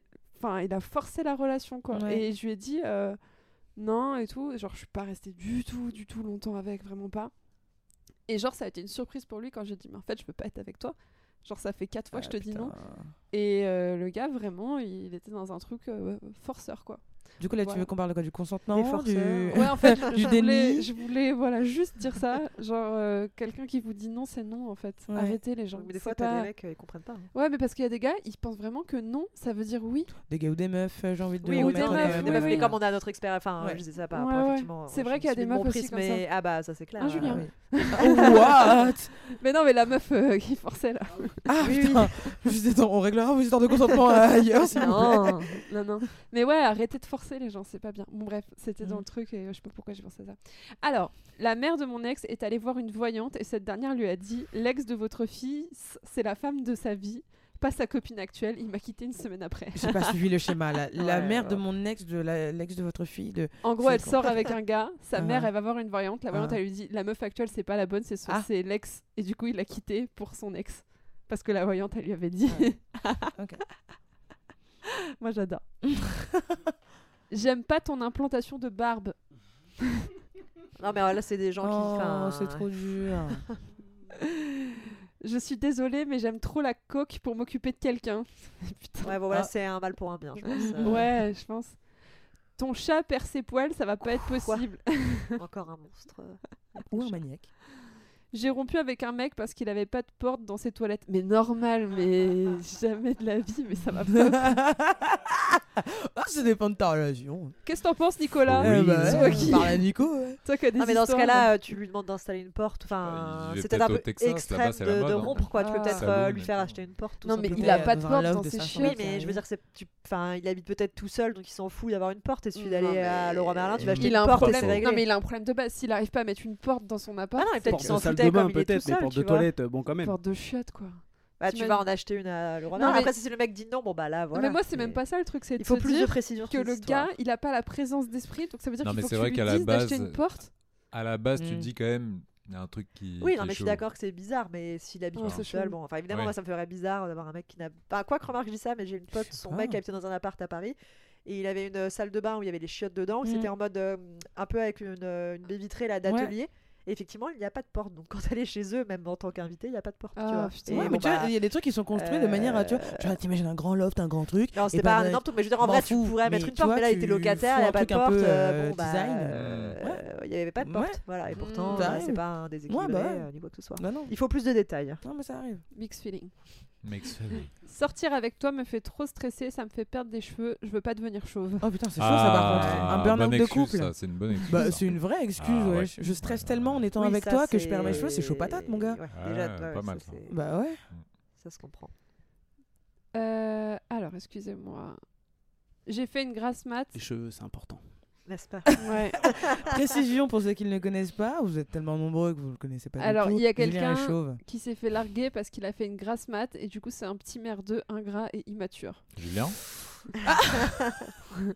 Pourquoi on parle que de toi, Julien? C'est chiant. Voilà. Bon bah c'était euh, c'était assez iconique franchement. euh, les gens c'était Mm. un peu des oufs. quoi. Ouais, t'avais pas mal d'histoires sur euh, vie de la VDM qui Ouais, était à la mode, ouais, qui vrai. À, à la fac et tout, t'avais souvent des histoires comme ça de rupture euh, un peu incongrues. euh. Ah, c'est ouf. Ça existe plus, ça d'ailleurs. Ça Je existe si, encore. mais- Mais après, à la fin, c'est parti en en. voilà. C'était des, c'était des trucs. C'était Je des fais partie des trucs, 4 oui. personnes qui Ouais. continuent à suivre et franchement ça se voit que c'est inventé. Je sais pas pourquoi je me désabonne pas. Je sais pas. Ah ouais, tu suis Donc, ça sur existe quoi ça existe encore. sur quoi oui, sur Insta. Ah, c'est sur Insta en plus J'ai pas le réflexe de me désabonner. Genre je les lis Parce que c'était pas sur Insta que Je c'était genre, fallait aller voir le site internet quoi. Ouais, moi aussi. Je savais même pas qu'ils avaient Eh, En parlant de trucs old school, ça n'a rien à voir, mais je crois que Bill du Big Deal va revenir. Oui, il revient. Oui, oui, ça y est. Ouais, ouais, C'est un choc il est pour revenu. l'humanité. ouais, ouais. Je suis chaud de ouf. Eh, en parlant de trucs qui reviennent, je vous fais une transition de ouf. Euh, on a parlé, en fait, en, termes de conclusion, je voudrais juste qu'on aborde un point, je sais pas si vous avez vu. Euh, en gros, euh, quand on a un, un sujet qui un peu se démocratise, euh, genre la sortie du modèle traditionnel, il y a des gens, il y a souvent des extrémités qui reviennent genre de ouf en force. C'est un peu euh, le cas en ce moment. euh, J'ai l'impression que c'est hyper... euh, c'est très binaire, tu vois. C'est soit t'es d'un extrême côté, soit t'es de l'autre. T'es droite ou t'es de gauche Bah, il y a, y a Non, plein de trucs, rigole. genre. euh, répondez pas. Bah, regardez euh, le pauvre gars qui a dansé sur une. du café du voguing sur une station-service aux États-Unis qui s'est fait tuer là parce que juste il faisait une danse de gays, d'homosexuels. Enfin, arrêtez les gars. Bref, et vous voyez ce genre de divergence où tu, t'arrives dans un pays où tu peux être extrêmement libéré sur tes, ta, sexualité et d'un côté il y a des gens qui peuvent te tuer pour ça. Et je voulais faire euh, le parallèle avec le couple parce qu'il y a un mouvement qui émerge surtout aux États-Unis et encore plus, moi ce qui me fait un petit peu peur, c'est que c'est des jeunes, c'est des gens qui ont entre 18 et 25 ans souvent, donc des jeunes femmes, ça s'appelle le mouvement Trade Wife, où en gros c'est des femmes qui euh, sur Instagram notamment prônent le retour en fait à un âge où euh, la femme doit rester à la maison, la femme doit complaire son mari, elle fait la, la, la, nourriture euh, from the scratch, enfin vraiment genre elle va faire De sa zéro, propre ouais. pâte, ces trucs, mach- merci. S'occuper des enfants et le mari rentre, limite allumer ses chaussons, La petite bière. voilà, et ça, c'est un truc qui est hyper prôné en ce moment, et c'est des femmes qui sont beaucoup suivies. Qu'est-ce que vous en pensez, vous, de ça, de ces, de ces mouvements qui émergent euh, euh, radicaux? J'ai envie, j'ai l'impression que c'est un peu une réponse à, euh, au libéralisme qu'il y a eu, et c'est une réponse. Enfin, moi, ça me fait un peu peur, ça me fait un peu Mhm. flipper ces mouvements. Bah moi j'ai l'impression qu'on plus on avance dans le temps et plus on a des connaissances et des façons de d'évoluer positivement, plus il y a des gens qui qui sont justement comme tu disais à l'extré- à l'extrémité et qui tombent dans des trucs. Tu te dis mais on est en 2023. Il y a un mec qui s'est fait buter à une station-service parce qu'il a vogué le temps que son, son plein de d'essence se fasse quoi tu vois et euh, justement ce truc de trade wife et tout moi le là où je trouve ça un peu dérangeant, c'est parce qu'il y a des, des communautés qui vivent là-dedans depuis longtemps et qui, euh, qui vivent en- un peu en autarcie, euh, les Amish, etc. Ok, tu vois, c'est dans leur, leur religion, leur truc et tout. Mais euh, du coup, ça devient un modèle euh, pour des gens euh, qui se disent Ouais, non, faut aller à, l'encontre de ça. dans un pays qui est censé être théoriquement un truc super évolué comme les États-Unis, là, tu vois, le, le droit à l'avortement, il est, il est super bafoué. et, et le fait de voir ce genre de truc-là, tu te demandes en fait jusqu'où va la connerie humaine. Moi, personnellement, c'est mon ressenti et, et c'est le genre de truc qui m'énerve en fait. Vraiment, ça me, ça me foire de moi un peu. Ouais, moi, je trouve qu'il faut faire gaffe quand même euh, euh, dans ce genre de discours parce que pour euh, cette montée de. Je crois que c'est la tradwife, je sais pas, oh, comme tradi ou pas trade? Ouais, ouais, Ok, c'est ça. trad. Parce que je mets tradwife, c'est femme de trader, je sais pas, mais ok. ok, d'accord. Peut-être. Ce modèle me plaît. Mais euh, enfin, juste, enfin, moi, mon point de vue, c'est que. Enfin, je ne suis personne pour juger le bien ou le mal. Je dis pas que c'est un truc de merde de- d'être euh, tradwife ou un truc génial d'être tradwife. Juste tant que les gens essayent pas de l'imposer à d'autres, tant qu'ils sont heureux dans leur oui, bail. ça, si c'est Let's choisi, go, euh, fonce, fais ta bouffe from the scratch, fous la bière à ton gars, et, euh, why not, tu vois. Mais genre juste derrière, n'influence pas ou essaye pas de imposer ton modèle Oui, aux autres. c'est- c'est dans pour- tous les pour- cas. C'est Et pour donc, ça que je parlais des communautés euh, qui sont un peu fermées, qui le Ouais. font, et tant, et tant mieux pour eux, tu vois. Mais dès Ouais. que tu deviens influenceur, Oui, là, si tu veux Voilà, c'est ça. influenceur sur un et- modèle un peu archaïque, modèle. euh, je trouve ça un peu je trouve ça un peu malsain, quoi. Voilà. Ouais, et encore une fois, bah, justement, euh, en, en face, il y a aussi les influenceurs d'un modèle ultra méga libéré, euh, de- que, que, j'adore personnellement, mais qui, voilà, qui peut. Je fais l'avocat du Oui, diable. non, hein. mais c'est vrai. mais non, genre tu vois raison, hein. qui peut être euh, ultra euh, beaucoup trop je sais pas vulgaire trop sexuel trop j'en sais rien trop libéré je j'ai pas les contre-arguments parce que j'aime trop ce type de truc mais tu vois je, je- je me dis j'ai pas forcément de pensée à avoir sur la tradwife parce que ça veut dire que je, je suis ok sur le fait que les gens pensent des choses d'autres influences d'influenceurs plus ou moins libérés sur euh, peut-être l'extrême féministe parce qu'il y a aussi des extrêmes dans les deux côtés Oui, hein, évidemment c'est pas forcément donc, grave de faire ça, ça. tant que voilà, ça, Tu vois, je ça déborde dis- pas sur d'autres choses. Mais si t'es influenceur grave, comme euh, tu mets un reels tu vois ce que je veux dire? Ça va. Quand je dis influencer, c'est plutôt euh, dans l'aspect plutôt imposer un modèle, que ce soit au niveau Oui, politique, que ce soit au niveau règles. exactement forcer, cadrage, obligation. Là, je suis, je suis pas d'accord. Mais influence, tu fous un reel sur Instagram, euh, qu'est-ce que ça m'influence moi? Enfin, tu Ouais, mais en général, euh, en général justement, le- l'amalgame qu'on fait, et je pense qu'il est un peu juste parce que là, j'ai- c'est que les, un extrême souvent emmène d'autres euh, extrêmes avec lui, en fait. Ouais, exactement. Donc, euh, tu vois, elles sont tradwife, ok, elles vont être ça, mais euh, ça va vite déborder sur euh, bah peut-être que euh, c'est bien que ce soit que des blancs qui se marient entre eux entre eux Euh, tu vois enfin il y a, il y a beaucoup C'est déjà le cas Ah, aux ok. States. hein. oui, mais, mais, du, mais, mais pour le coup, du coup, en fait, le, le truc de fait de se dire, bon, bah, on, on prend une, une porte d'entrée, Ouais. euh, en fait, qui va déboucher vers, vers beaucoup d'autres euh, choses qui sont pas forcément très saines, en fait. Voilà. Moi, j'ai l'impression, j'ai obligatoire, l'impression, mais j'ai l'impression ou que Ouais, c'est c'est ça. ce que je veux dire, c'est- c'est c'est obligatoire, c'est pas juste une crainte, parce que je te mets ça à l'inverse, et je vais aller vraiment tirer par les cheveux, donc arrêtez-moi si je vais trop loin, mais le côté, euh, oh, le mariage homosexuel, c'est la porte ouverte à, au mariage géophile, tu vois ce que je veux dire? Dès que tu as un extrême qui est validé, tout le monde a cette, enfin tout le monde, des personnes ont cette crainte-là d'aller trop loin, mais en fait, ça reste En fait, une crainte. Pa- pa- Parce que en fait, moi j'ai l'impression que cet extrême-là, il est pas, euh, il est, euh, c'est une contrainte que les gens s'imposent et non pas une libération en fait. Votre débat, c'est il ça. est, il est cool, mais moi, la question, elle était plus sur. euh, Non, non, non, mais c'est- de la merde, les gars. Non, non, non, non, c'est intéressant, euh, mais c'était plus le fait de. Vous trouvez pas que quand on libère un pan, il y a un autre pan extrême Qui vient y qui répondre. vient derrière. Bah, parce Moi, que oui, c'est toujours le cas. Et en plus, avec le développement des réseaux sociaux, en fait, ça a renforcé le truc en- en- encore plus loin. Et il y a un mot que je retiens, que tu as dit tout à l'heure, c'est communauté, communautarisme. Moi, c'est ça que je trouve qu'il y a de plus en plus. Mm. Du communautarisme, en fait. Sur tout et n'importe quoi. C'est-à-dire que, en plus, peut-être que. Enfin, et encore, je dis ça, j'ai pas d'élément de comparaison. Peut-être qu'en fait, c'est la même, euh, un niveau équivalent qu'il y a euh, 80 ans. Sauf que là, avec l'émergence des réseaux sociaux, bah, t'as l'info en deux secondes. Ouais. Donc tous les extrêmes, en fait, tu les as à disposition en live tout de suite maintenant. Et voilà, et comme la plupart des gens malheureusement ne prennent pas suffisamment de recul, ne serait-ce que pour chercher de l'information, parce qu'aujourd'hui on te balance de médias, de vidéos. Euh, T'as l'exemple du JDD là, qui avait Ouais, fait grève pendant euh, 5 tu l'as vu, tu vois ils ont fait grève pendant 5 semaines. Là, ils balancent une, une une qui ne correspond en rien à ce qu'ils Oui, ont la dans, photo euh, et pas celle de- voilà, de, l'article. dans leur ligne éditoriale. Donc en fait, tout le monde se fait manipuler.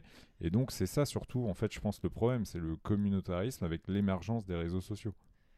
Mais c'est vrai que dans le mouvement qui ressemblait un peu, c'était aussi vachement quand l'égalité homme-femme, euh, où on a mis la femme euh, à l'avant, le féminisme, etc. Aux États-Unis, tu as pareil eu le mouvement inverse Oui. sur euh, les mâles alpha, où tu avais des espèces de camps. euh, Mhm. pour les hommes pour euh, être des vrais hommes et Ouais. ça fait un peu effectivement le pendant des extrêmes Toujours. et du coup est-ce que ces hommes là sont avec les tradwives ou pas? Bah, les le truc c'est que c'est souvent les States, hein. voilà, Ah bah c'est souvent les oui, mais parce États-Unis. que c'est hein. un pays en fait qui se veut euh, soi-disant Ouais, un pays de libéré, liberté, mais qui en fait est très puritain et très conservateur. C'est Enfin, souvent les euh, States, oui et non, parce qu'encore une fois, c'est ce qui nous touche nous avec les réseaux sociaux. Mais tu vas dans d'autres pays qui, ont, euh, qui sont complètement totalitaires. Euh, de par, euh, par exemple, leur religion, Oui. qui vont euh, faire une déconstruction complète de, de- de la religion et te dire que bah non, c'est comme ça qu'il faut que ça se passe. Et au final, ça nous touche un peu moins. Pourquoi? Parce que c'est pas le monde occidental en fait. Ouais, surtout ça. Mais, mais au final, je pense qu'il y en a, il y en a partout. C'est comme tu parlais de faire l'avocat du diable. Bon, ça n'a rien à voir, mais par exemple, tu vois le truc du genré. Bon, Mhm. Bah, il y a un moment donné, en fait, euh, oui, fait, je, je veux bien que tout le monde soit sur le même piédestal. Je veux bien que tout le monde soit euh, euh, l'égalité. Moi, je suis le premier à le prôner. Mais en fait, il y a aussi un autre truc qui existe, c'est la nature. Des fois, bah, la nature fait que, par exemple. Euh, je te parle pas du genre, hein, mais de, de Du sexe, je sais pas, du, sexe par exemple. Le sexe, le vois. genre, c'est autre chose. Le genre, c'est autre chose. Mais le sexe, bon, bah voilà, c'est comme ça. Et je, en fait, j'avais surtout un exemple en tête, c'est peut-être une connerie, mais il y a eu tout un truc, on a eu des débats avec des potes il y a 2-3 ans, c'est sur la couleur de la peinture d'une chambre d'un bébé. Il faut, arrêter, il faut arrêter de mettre du bleu parce que le bleu, c'est les garçons, et il faut arrêter de mettre du rose parce que le rose, c'est les filles. Du coup, on va mettre du vert. Non, mais c'est bon. En fait, cool, si j'ai envie. En Oui, fait, bah, tu fais, là, tu fais ce que tu veux. voilà, c'est c'est- en fait moi ce que j'ai envie de me dire, c'est que si j'ai envie de foutre du bleu, c'est parce que je, je le trouve bleu. le bleu beau, Ouais. non pas parce que je voilà. Et si j'ai envie de foutre du rose ou du vert ou du ce que tu veux, tu vois, c'est Ouais. ça. Donc en fait, c'est tous ces extrêmes là qu'il faudrait euh, arrêter. Mais moi vraiment, je pense que les réseaux sociaux, c'est Mhm. Ah bah oui, ça c'est sûr. Puis on a plus la même manière de consommer aussi l'information, etc. Ouais. Enfin, c'est des vidéos très courtes, des images. On enregistre euh, des infos nulles, euh, courtes ouais, courte. et souvent fausses en fait. Et, Ouais. euh, Ouais. Mais les fils Et on va pas chercher derrière. Voilà, les fils d'actu, c'est pareil. Moi, j'ai envie de m'enlever de. Et encore, je suis même pas sur Snap ou quoi, tu vois. Ouais. Je suis encore sur Facebook. À mon taf, ils sont foutus de ma gueule. Ah ouais, moi je me fous de ta gueule aussi bon, parce voilà. que là. Mais en fait, Facebook, ça me sert de fil d'actu. Bah, je suis là, des fois, tu scrolles et en fait, ça ne te sert à rien. Ah bah non, c'est que des trucs Enfin, euh, voilà, mais. Et Surtout Facebook, euh, je pense que ce sera sujet d'un autre podcast parce que là, on peut s'enfoncer des heures. Et après, en plus de ça, tu as ton algorithme qui te rentre dans le truc et qui Oui. te persuade que tu Ouais. as la bonne pensée. Donc Mm. les gens qui sont dans ce schéma de pensée, peu importe le schéma de pensée d'ailleurs, Oui. euh, en fait restent dans le schéma de pensée parce qu'ils pensent que c'est le vrai truc et Oui. qu'il n'y a pas autre chose Ah et que c'est comme ça et Ou qu'ils qui ont te raison. renforce dans tes peurs. Exact. Aussi, oui, oui, oui, oui. Réchauffement climatique, qui hein, euh, il y a euh, deux ans, je regardais des oui, vidéos euh, à fond dedans là-dessus. Ouais. Putain, mais j'avais que ça. Que ça. Pour que ou des contre trucs le de- réchauffement climatique? Pour ou contre non, je Euh, veux dire, non, c'est- Euh, Climato, pour, climato, euh, engageur. Non, en fait, moi, ça me faisait flipper parce que je voyais vraiment ce qui se passait et ça Ah, prenait une. Voilà. Et en fait, tu, tu, tu ouvres ton truc et t'as que des vidéos de ça, tu vois ce que je veux dire Mm, ok. Donc, ouais, les algorithmes aussi. Alors plus. cet été à Paris, on aimerait bien un peu de réchauffement climatique. Ah, Juste Arrête, un tout petit peu de Non, réchauffement non, du non, climat. Non, non, bah non, non, non. Bon, le bah, climat et la météo, ça n'a rien à voir. Mais je sais, c'était Voilà. ironique. Oh là là, arrêtez d'être Jean-Michel premier degré. C'est moi Jean-Michel premier degré, mais bordel. pas dans un podcast. Euh, Pardon, vas-y. Retirez vas-y. le Non, moi j'allais conclure, donc Ah. euh, parce que ça fait déjà très longtemps qu'on parle et Je peux poser une euh, dernière question honnêtement ce sujet-là il est Ah, trop vaste. Vas-y. C'est une question sur les couples.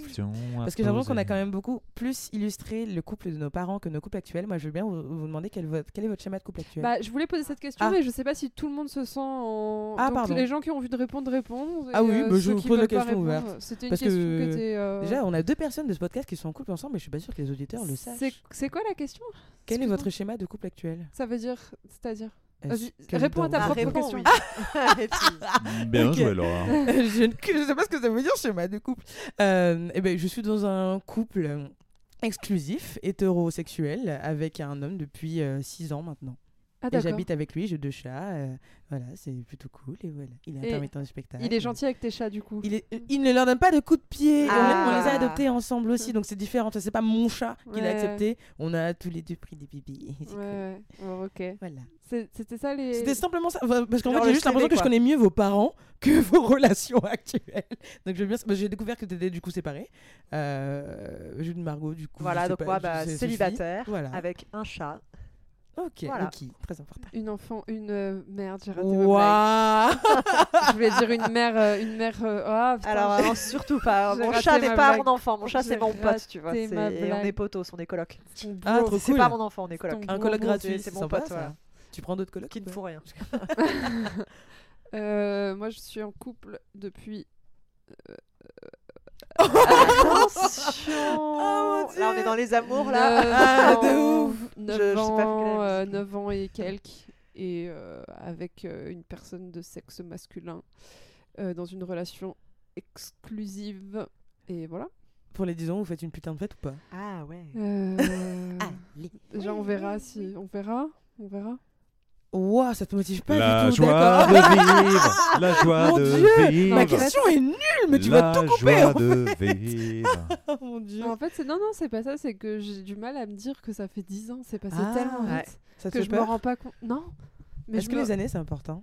Hein? Est-ce que les années c'est important dans Bah, un il y a un vrai cap. euh, euh, Il y a un cap des. il y a- C'est pas mentir de dire qu'il y a un cap des 7 ans. Ah, des 7 ans Ouais. Et il y a un Waouh. cap des. euh, C'est quoi l'autre truc? C'est Trois deux ou ans. C'était trois trois, ans? Ouais, c'était trois trois, ans, Bah, ouais. Ça a chié de ouf. Ouais, putain. Mais c'est vraiment, euh, pour moi, je trouve que c'est des steps. euh, Dans mais, la colle? mais pas parce que. Dans, Ça a chié dans la, queue- dans la colle. Voilà, ok. j'ai pu faire mon. dans la caisse du chat aussi. Non, non. euh, mais vraiment, euh, pour moi, c'est un. c'est- pas parce que je le savais, mais en faisant Mhm. le constat, tu te dis Ah putain, ça a merdé là et là. C'est fou.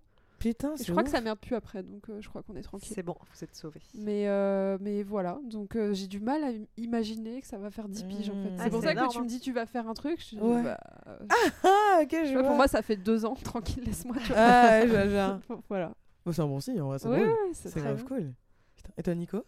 Couple euh, hétérosexuel depuis bientôt deux ans. Ok, d'accord. Ouais. Cool. Euh, que- que- c'est tout, ça suffit, c'est bien, c'est cool. Et toi, Julien, tiens? Qui, qui, qui, qui se fait-il? Et ben moi, euh, pareil que Laura, du coup, euh, C'est con. Putain, c'est quelle coïncidence Ah, c'est fou. euh, en couple depuis donc euh, 9 ans et, euh, et euh, là où moi j'ai pas de problème de me dire waouh ça fait tellement longtemps, c'est parce que j'ai eu beaucoup de relations longues en fait. Voilà. Ouais, ok. bâtard. Moi, non, je, mais du moi, coup, suis un t'avais déjà moi. dépassé. Non, mais t'avais déjà dépassé le cap des 3 ans avant? Euh, Enfin, avec oui, d'autres- oui, oui, oui, j'ai fait 3 ans Ah. déjà euh, plusieurs fois. Ça Et c'est vrai, du coup, c'est voilà, c'est vrai cette merde? Euh, je sais pas parce que souvent ça merdait un petit peu avant et Ouais, ça merdait ça, un peu après. euh, Enfin Ouais. tu vois, il y avait pas eu de, il y a pas eu de, Il est de limite des 3 ans pardon. Oh, l'autre, il a voulu faire genre qu'il avait pas éternué. c'est ridicule. Voilà. J'adore. Ok, ça marche. Ouais, ouais. Bah, euh, vrai bail. Et toi, tu l'as eu, tu l'as vu, du coup? Je euh, ah oui, bonne question. Euh, ouais, je crois, ouais. Ouais, je sais pas si j'ai vu à 3 ou à 4, mais vraiment, il y a un Il y a moment un dans, cette- bail. dans ces eaux-là Ouais.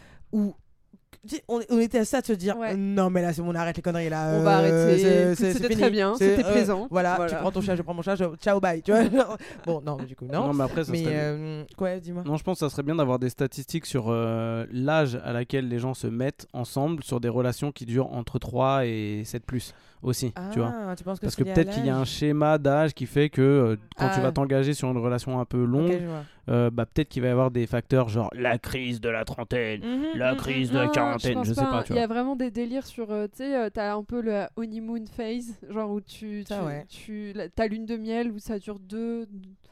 En fait, ouais, c'est ça. À deux ans, deux ans et demi, tu dis, Hum, c'est bon, je connais bien cette personne. Maintenant, euh, je suis plus, euh, tu vois, je suis plus dans le délire. Tiens, Maintenant, tu il y a des trucs qui tu m'énervent un petit peu. Alors ça, jamais Tu de la parles euh, pendant que t'es aux toilettes. Never ever. Tu Bon. parles pendant que tu es aux toilettes. Ouais, il y a des caps, tu vois. Les toilettes ce sont vraiment des euh, Ah, moi, marqueurs de non, caps dans elle le ça avec couple. ses clients. Elle Tu- parle à travers les portes des chiottes. Moi, sacré. On dit Ah putain, arrête. arrête. Remember Oui, on connaît quelqu'un qui fait ses rendez-vous. C'est un vrai fait. Allez-y, installez-vous sur le trône, monsieur. Oui, j'ai vraiment eu un client qui me parlait à travers la porte des chiottes pendant qu'il était en train Pendant qu'il était aux chier Non. en visite et ça faisait du coup, qui- du- coup. En visite. Et là, euh, c'est un mur porteur ou pas Parce que vous m'entendez bien n'était pas totalement fermée car il n'y avait pas Oh, d'électricité donc la Oh, porte était à moitié ouverte Oh, et oui. tellement ça puait dans l'appart j'ai été me réfugier sur le balcon parce que j'avais Oh, envie de creuser putain. Madame L, euh, vous avez du papier Je crois Oh, qu'il n'y en a plus. Et c'était une femme donc comme quoi euh, c'est pas forcément Ah les bah, hommes les plus crades hein. bon les gars sur cette belle parole je vous propose de nous quitter Ok. Et je vous remercie d'avoir participé à ce sujet qui est trop vaste en fait. On a exploré Ouais. trop de trucs et on aurait pu en parler encore pendant 4 heures, mais il faut que je vous libère. Il faut qu'on libère les personnes qui nous écoutent. Délivré. Je vous souhaite de passer une bonne soirée ou une bonne journée en fonction de l'heure à laquelle vous nous écoutez. Bienvenue dans Radio Phoenix.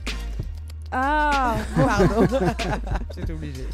Allez les gars, salut Bye. Salut. Ciao. Ciao. Bye bye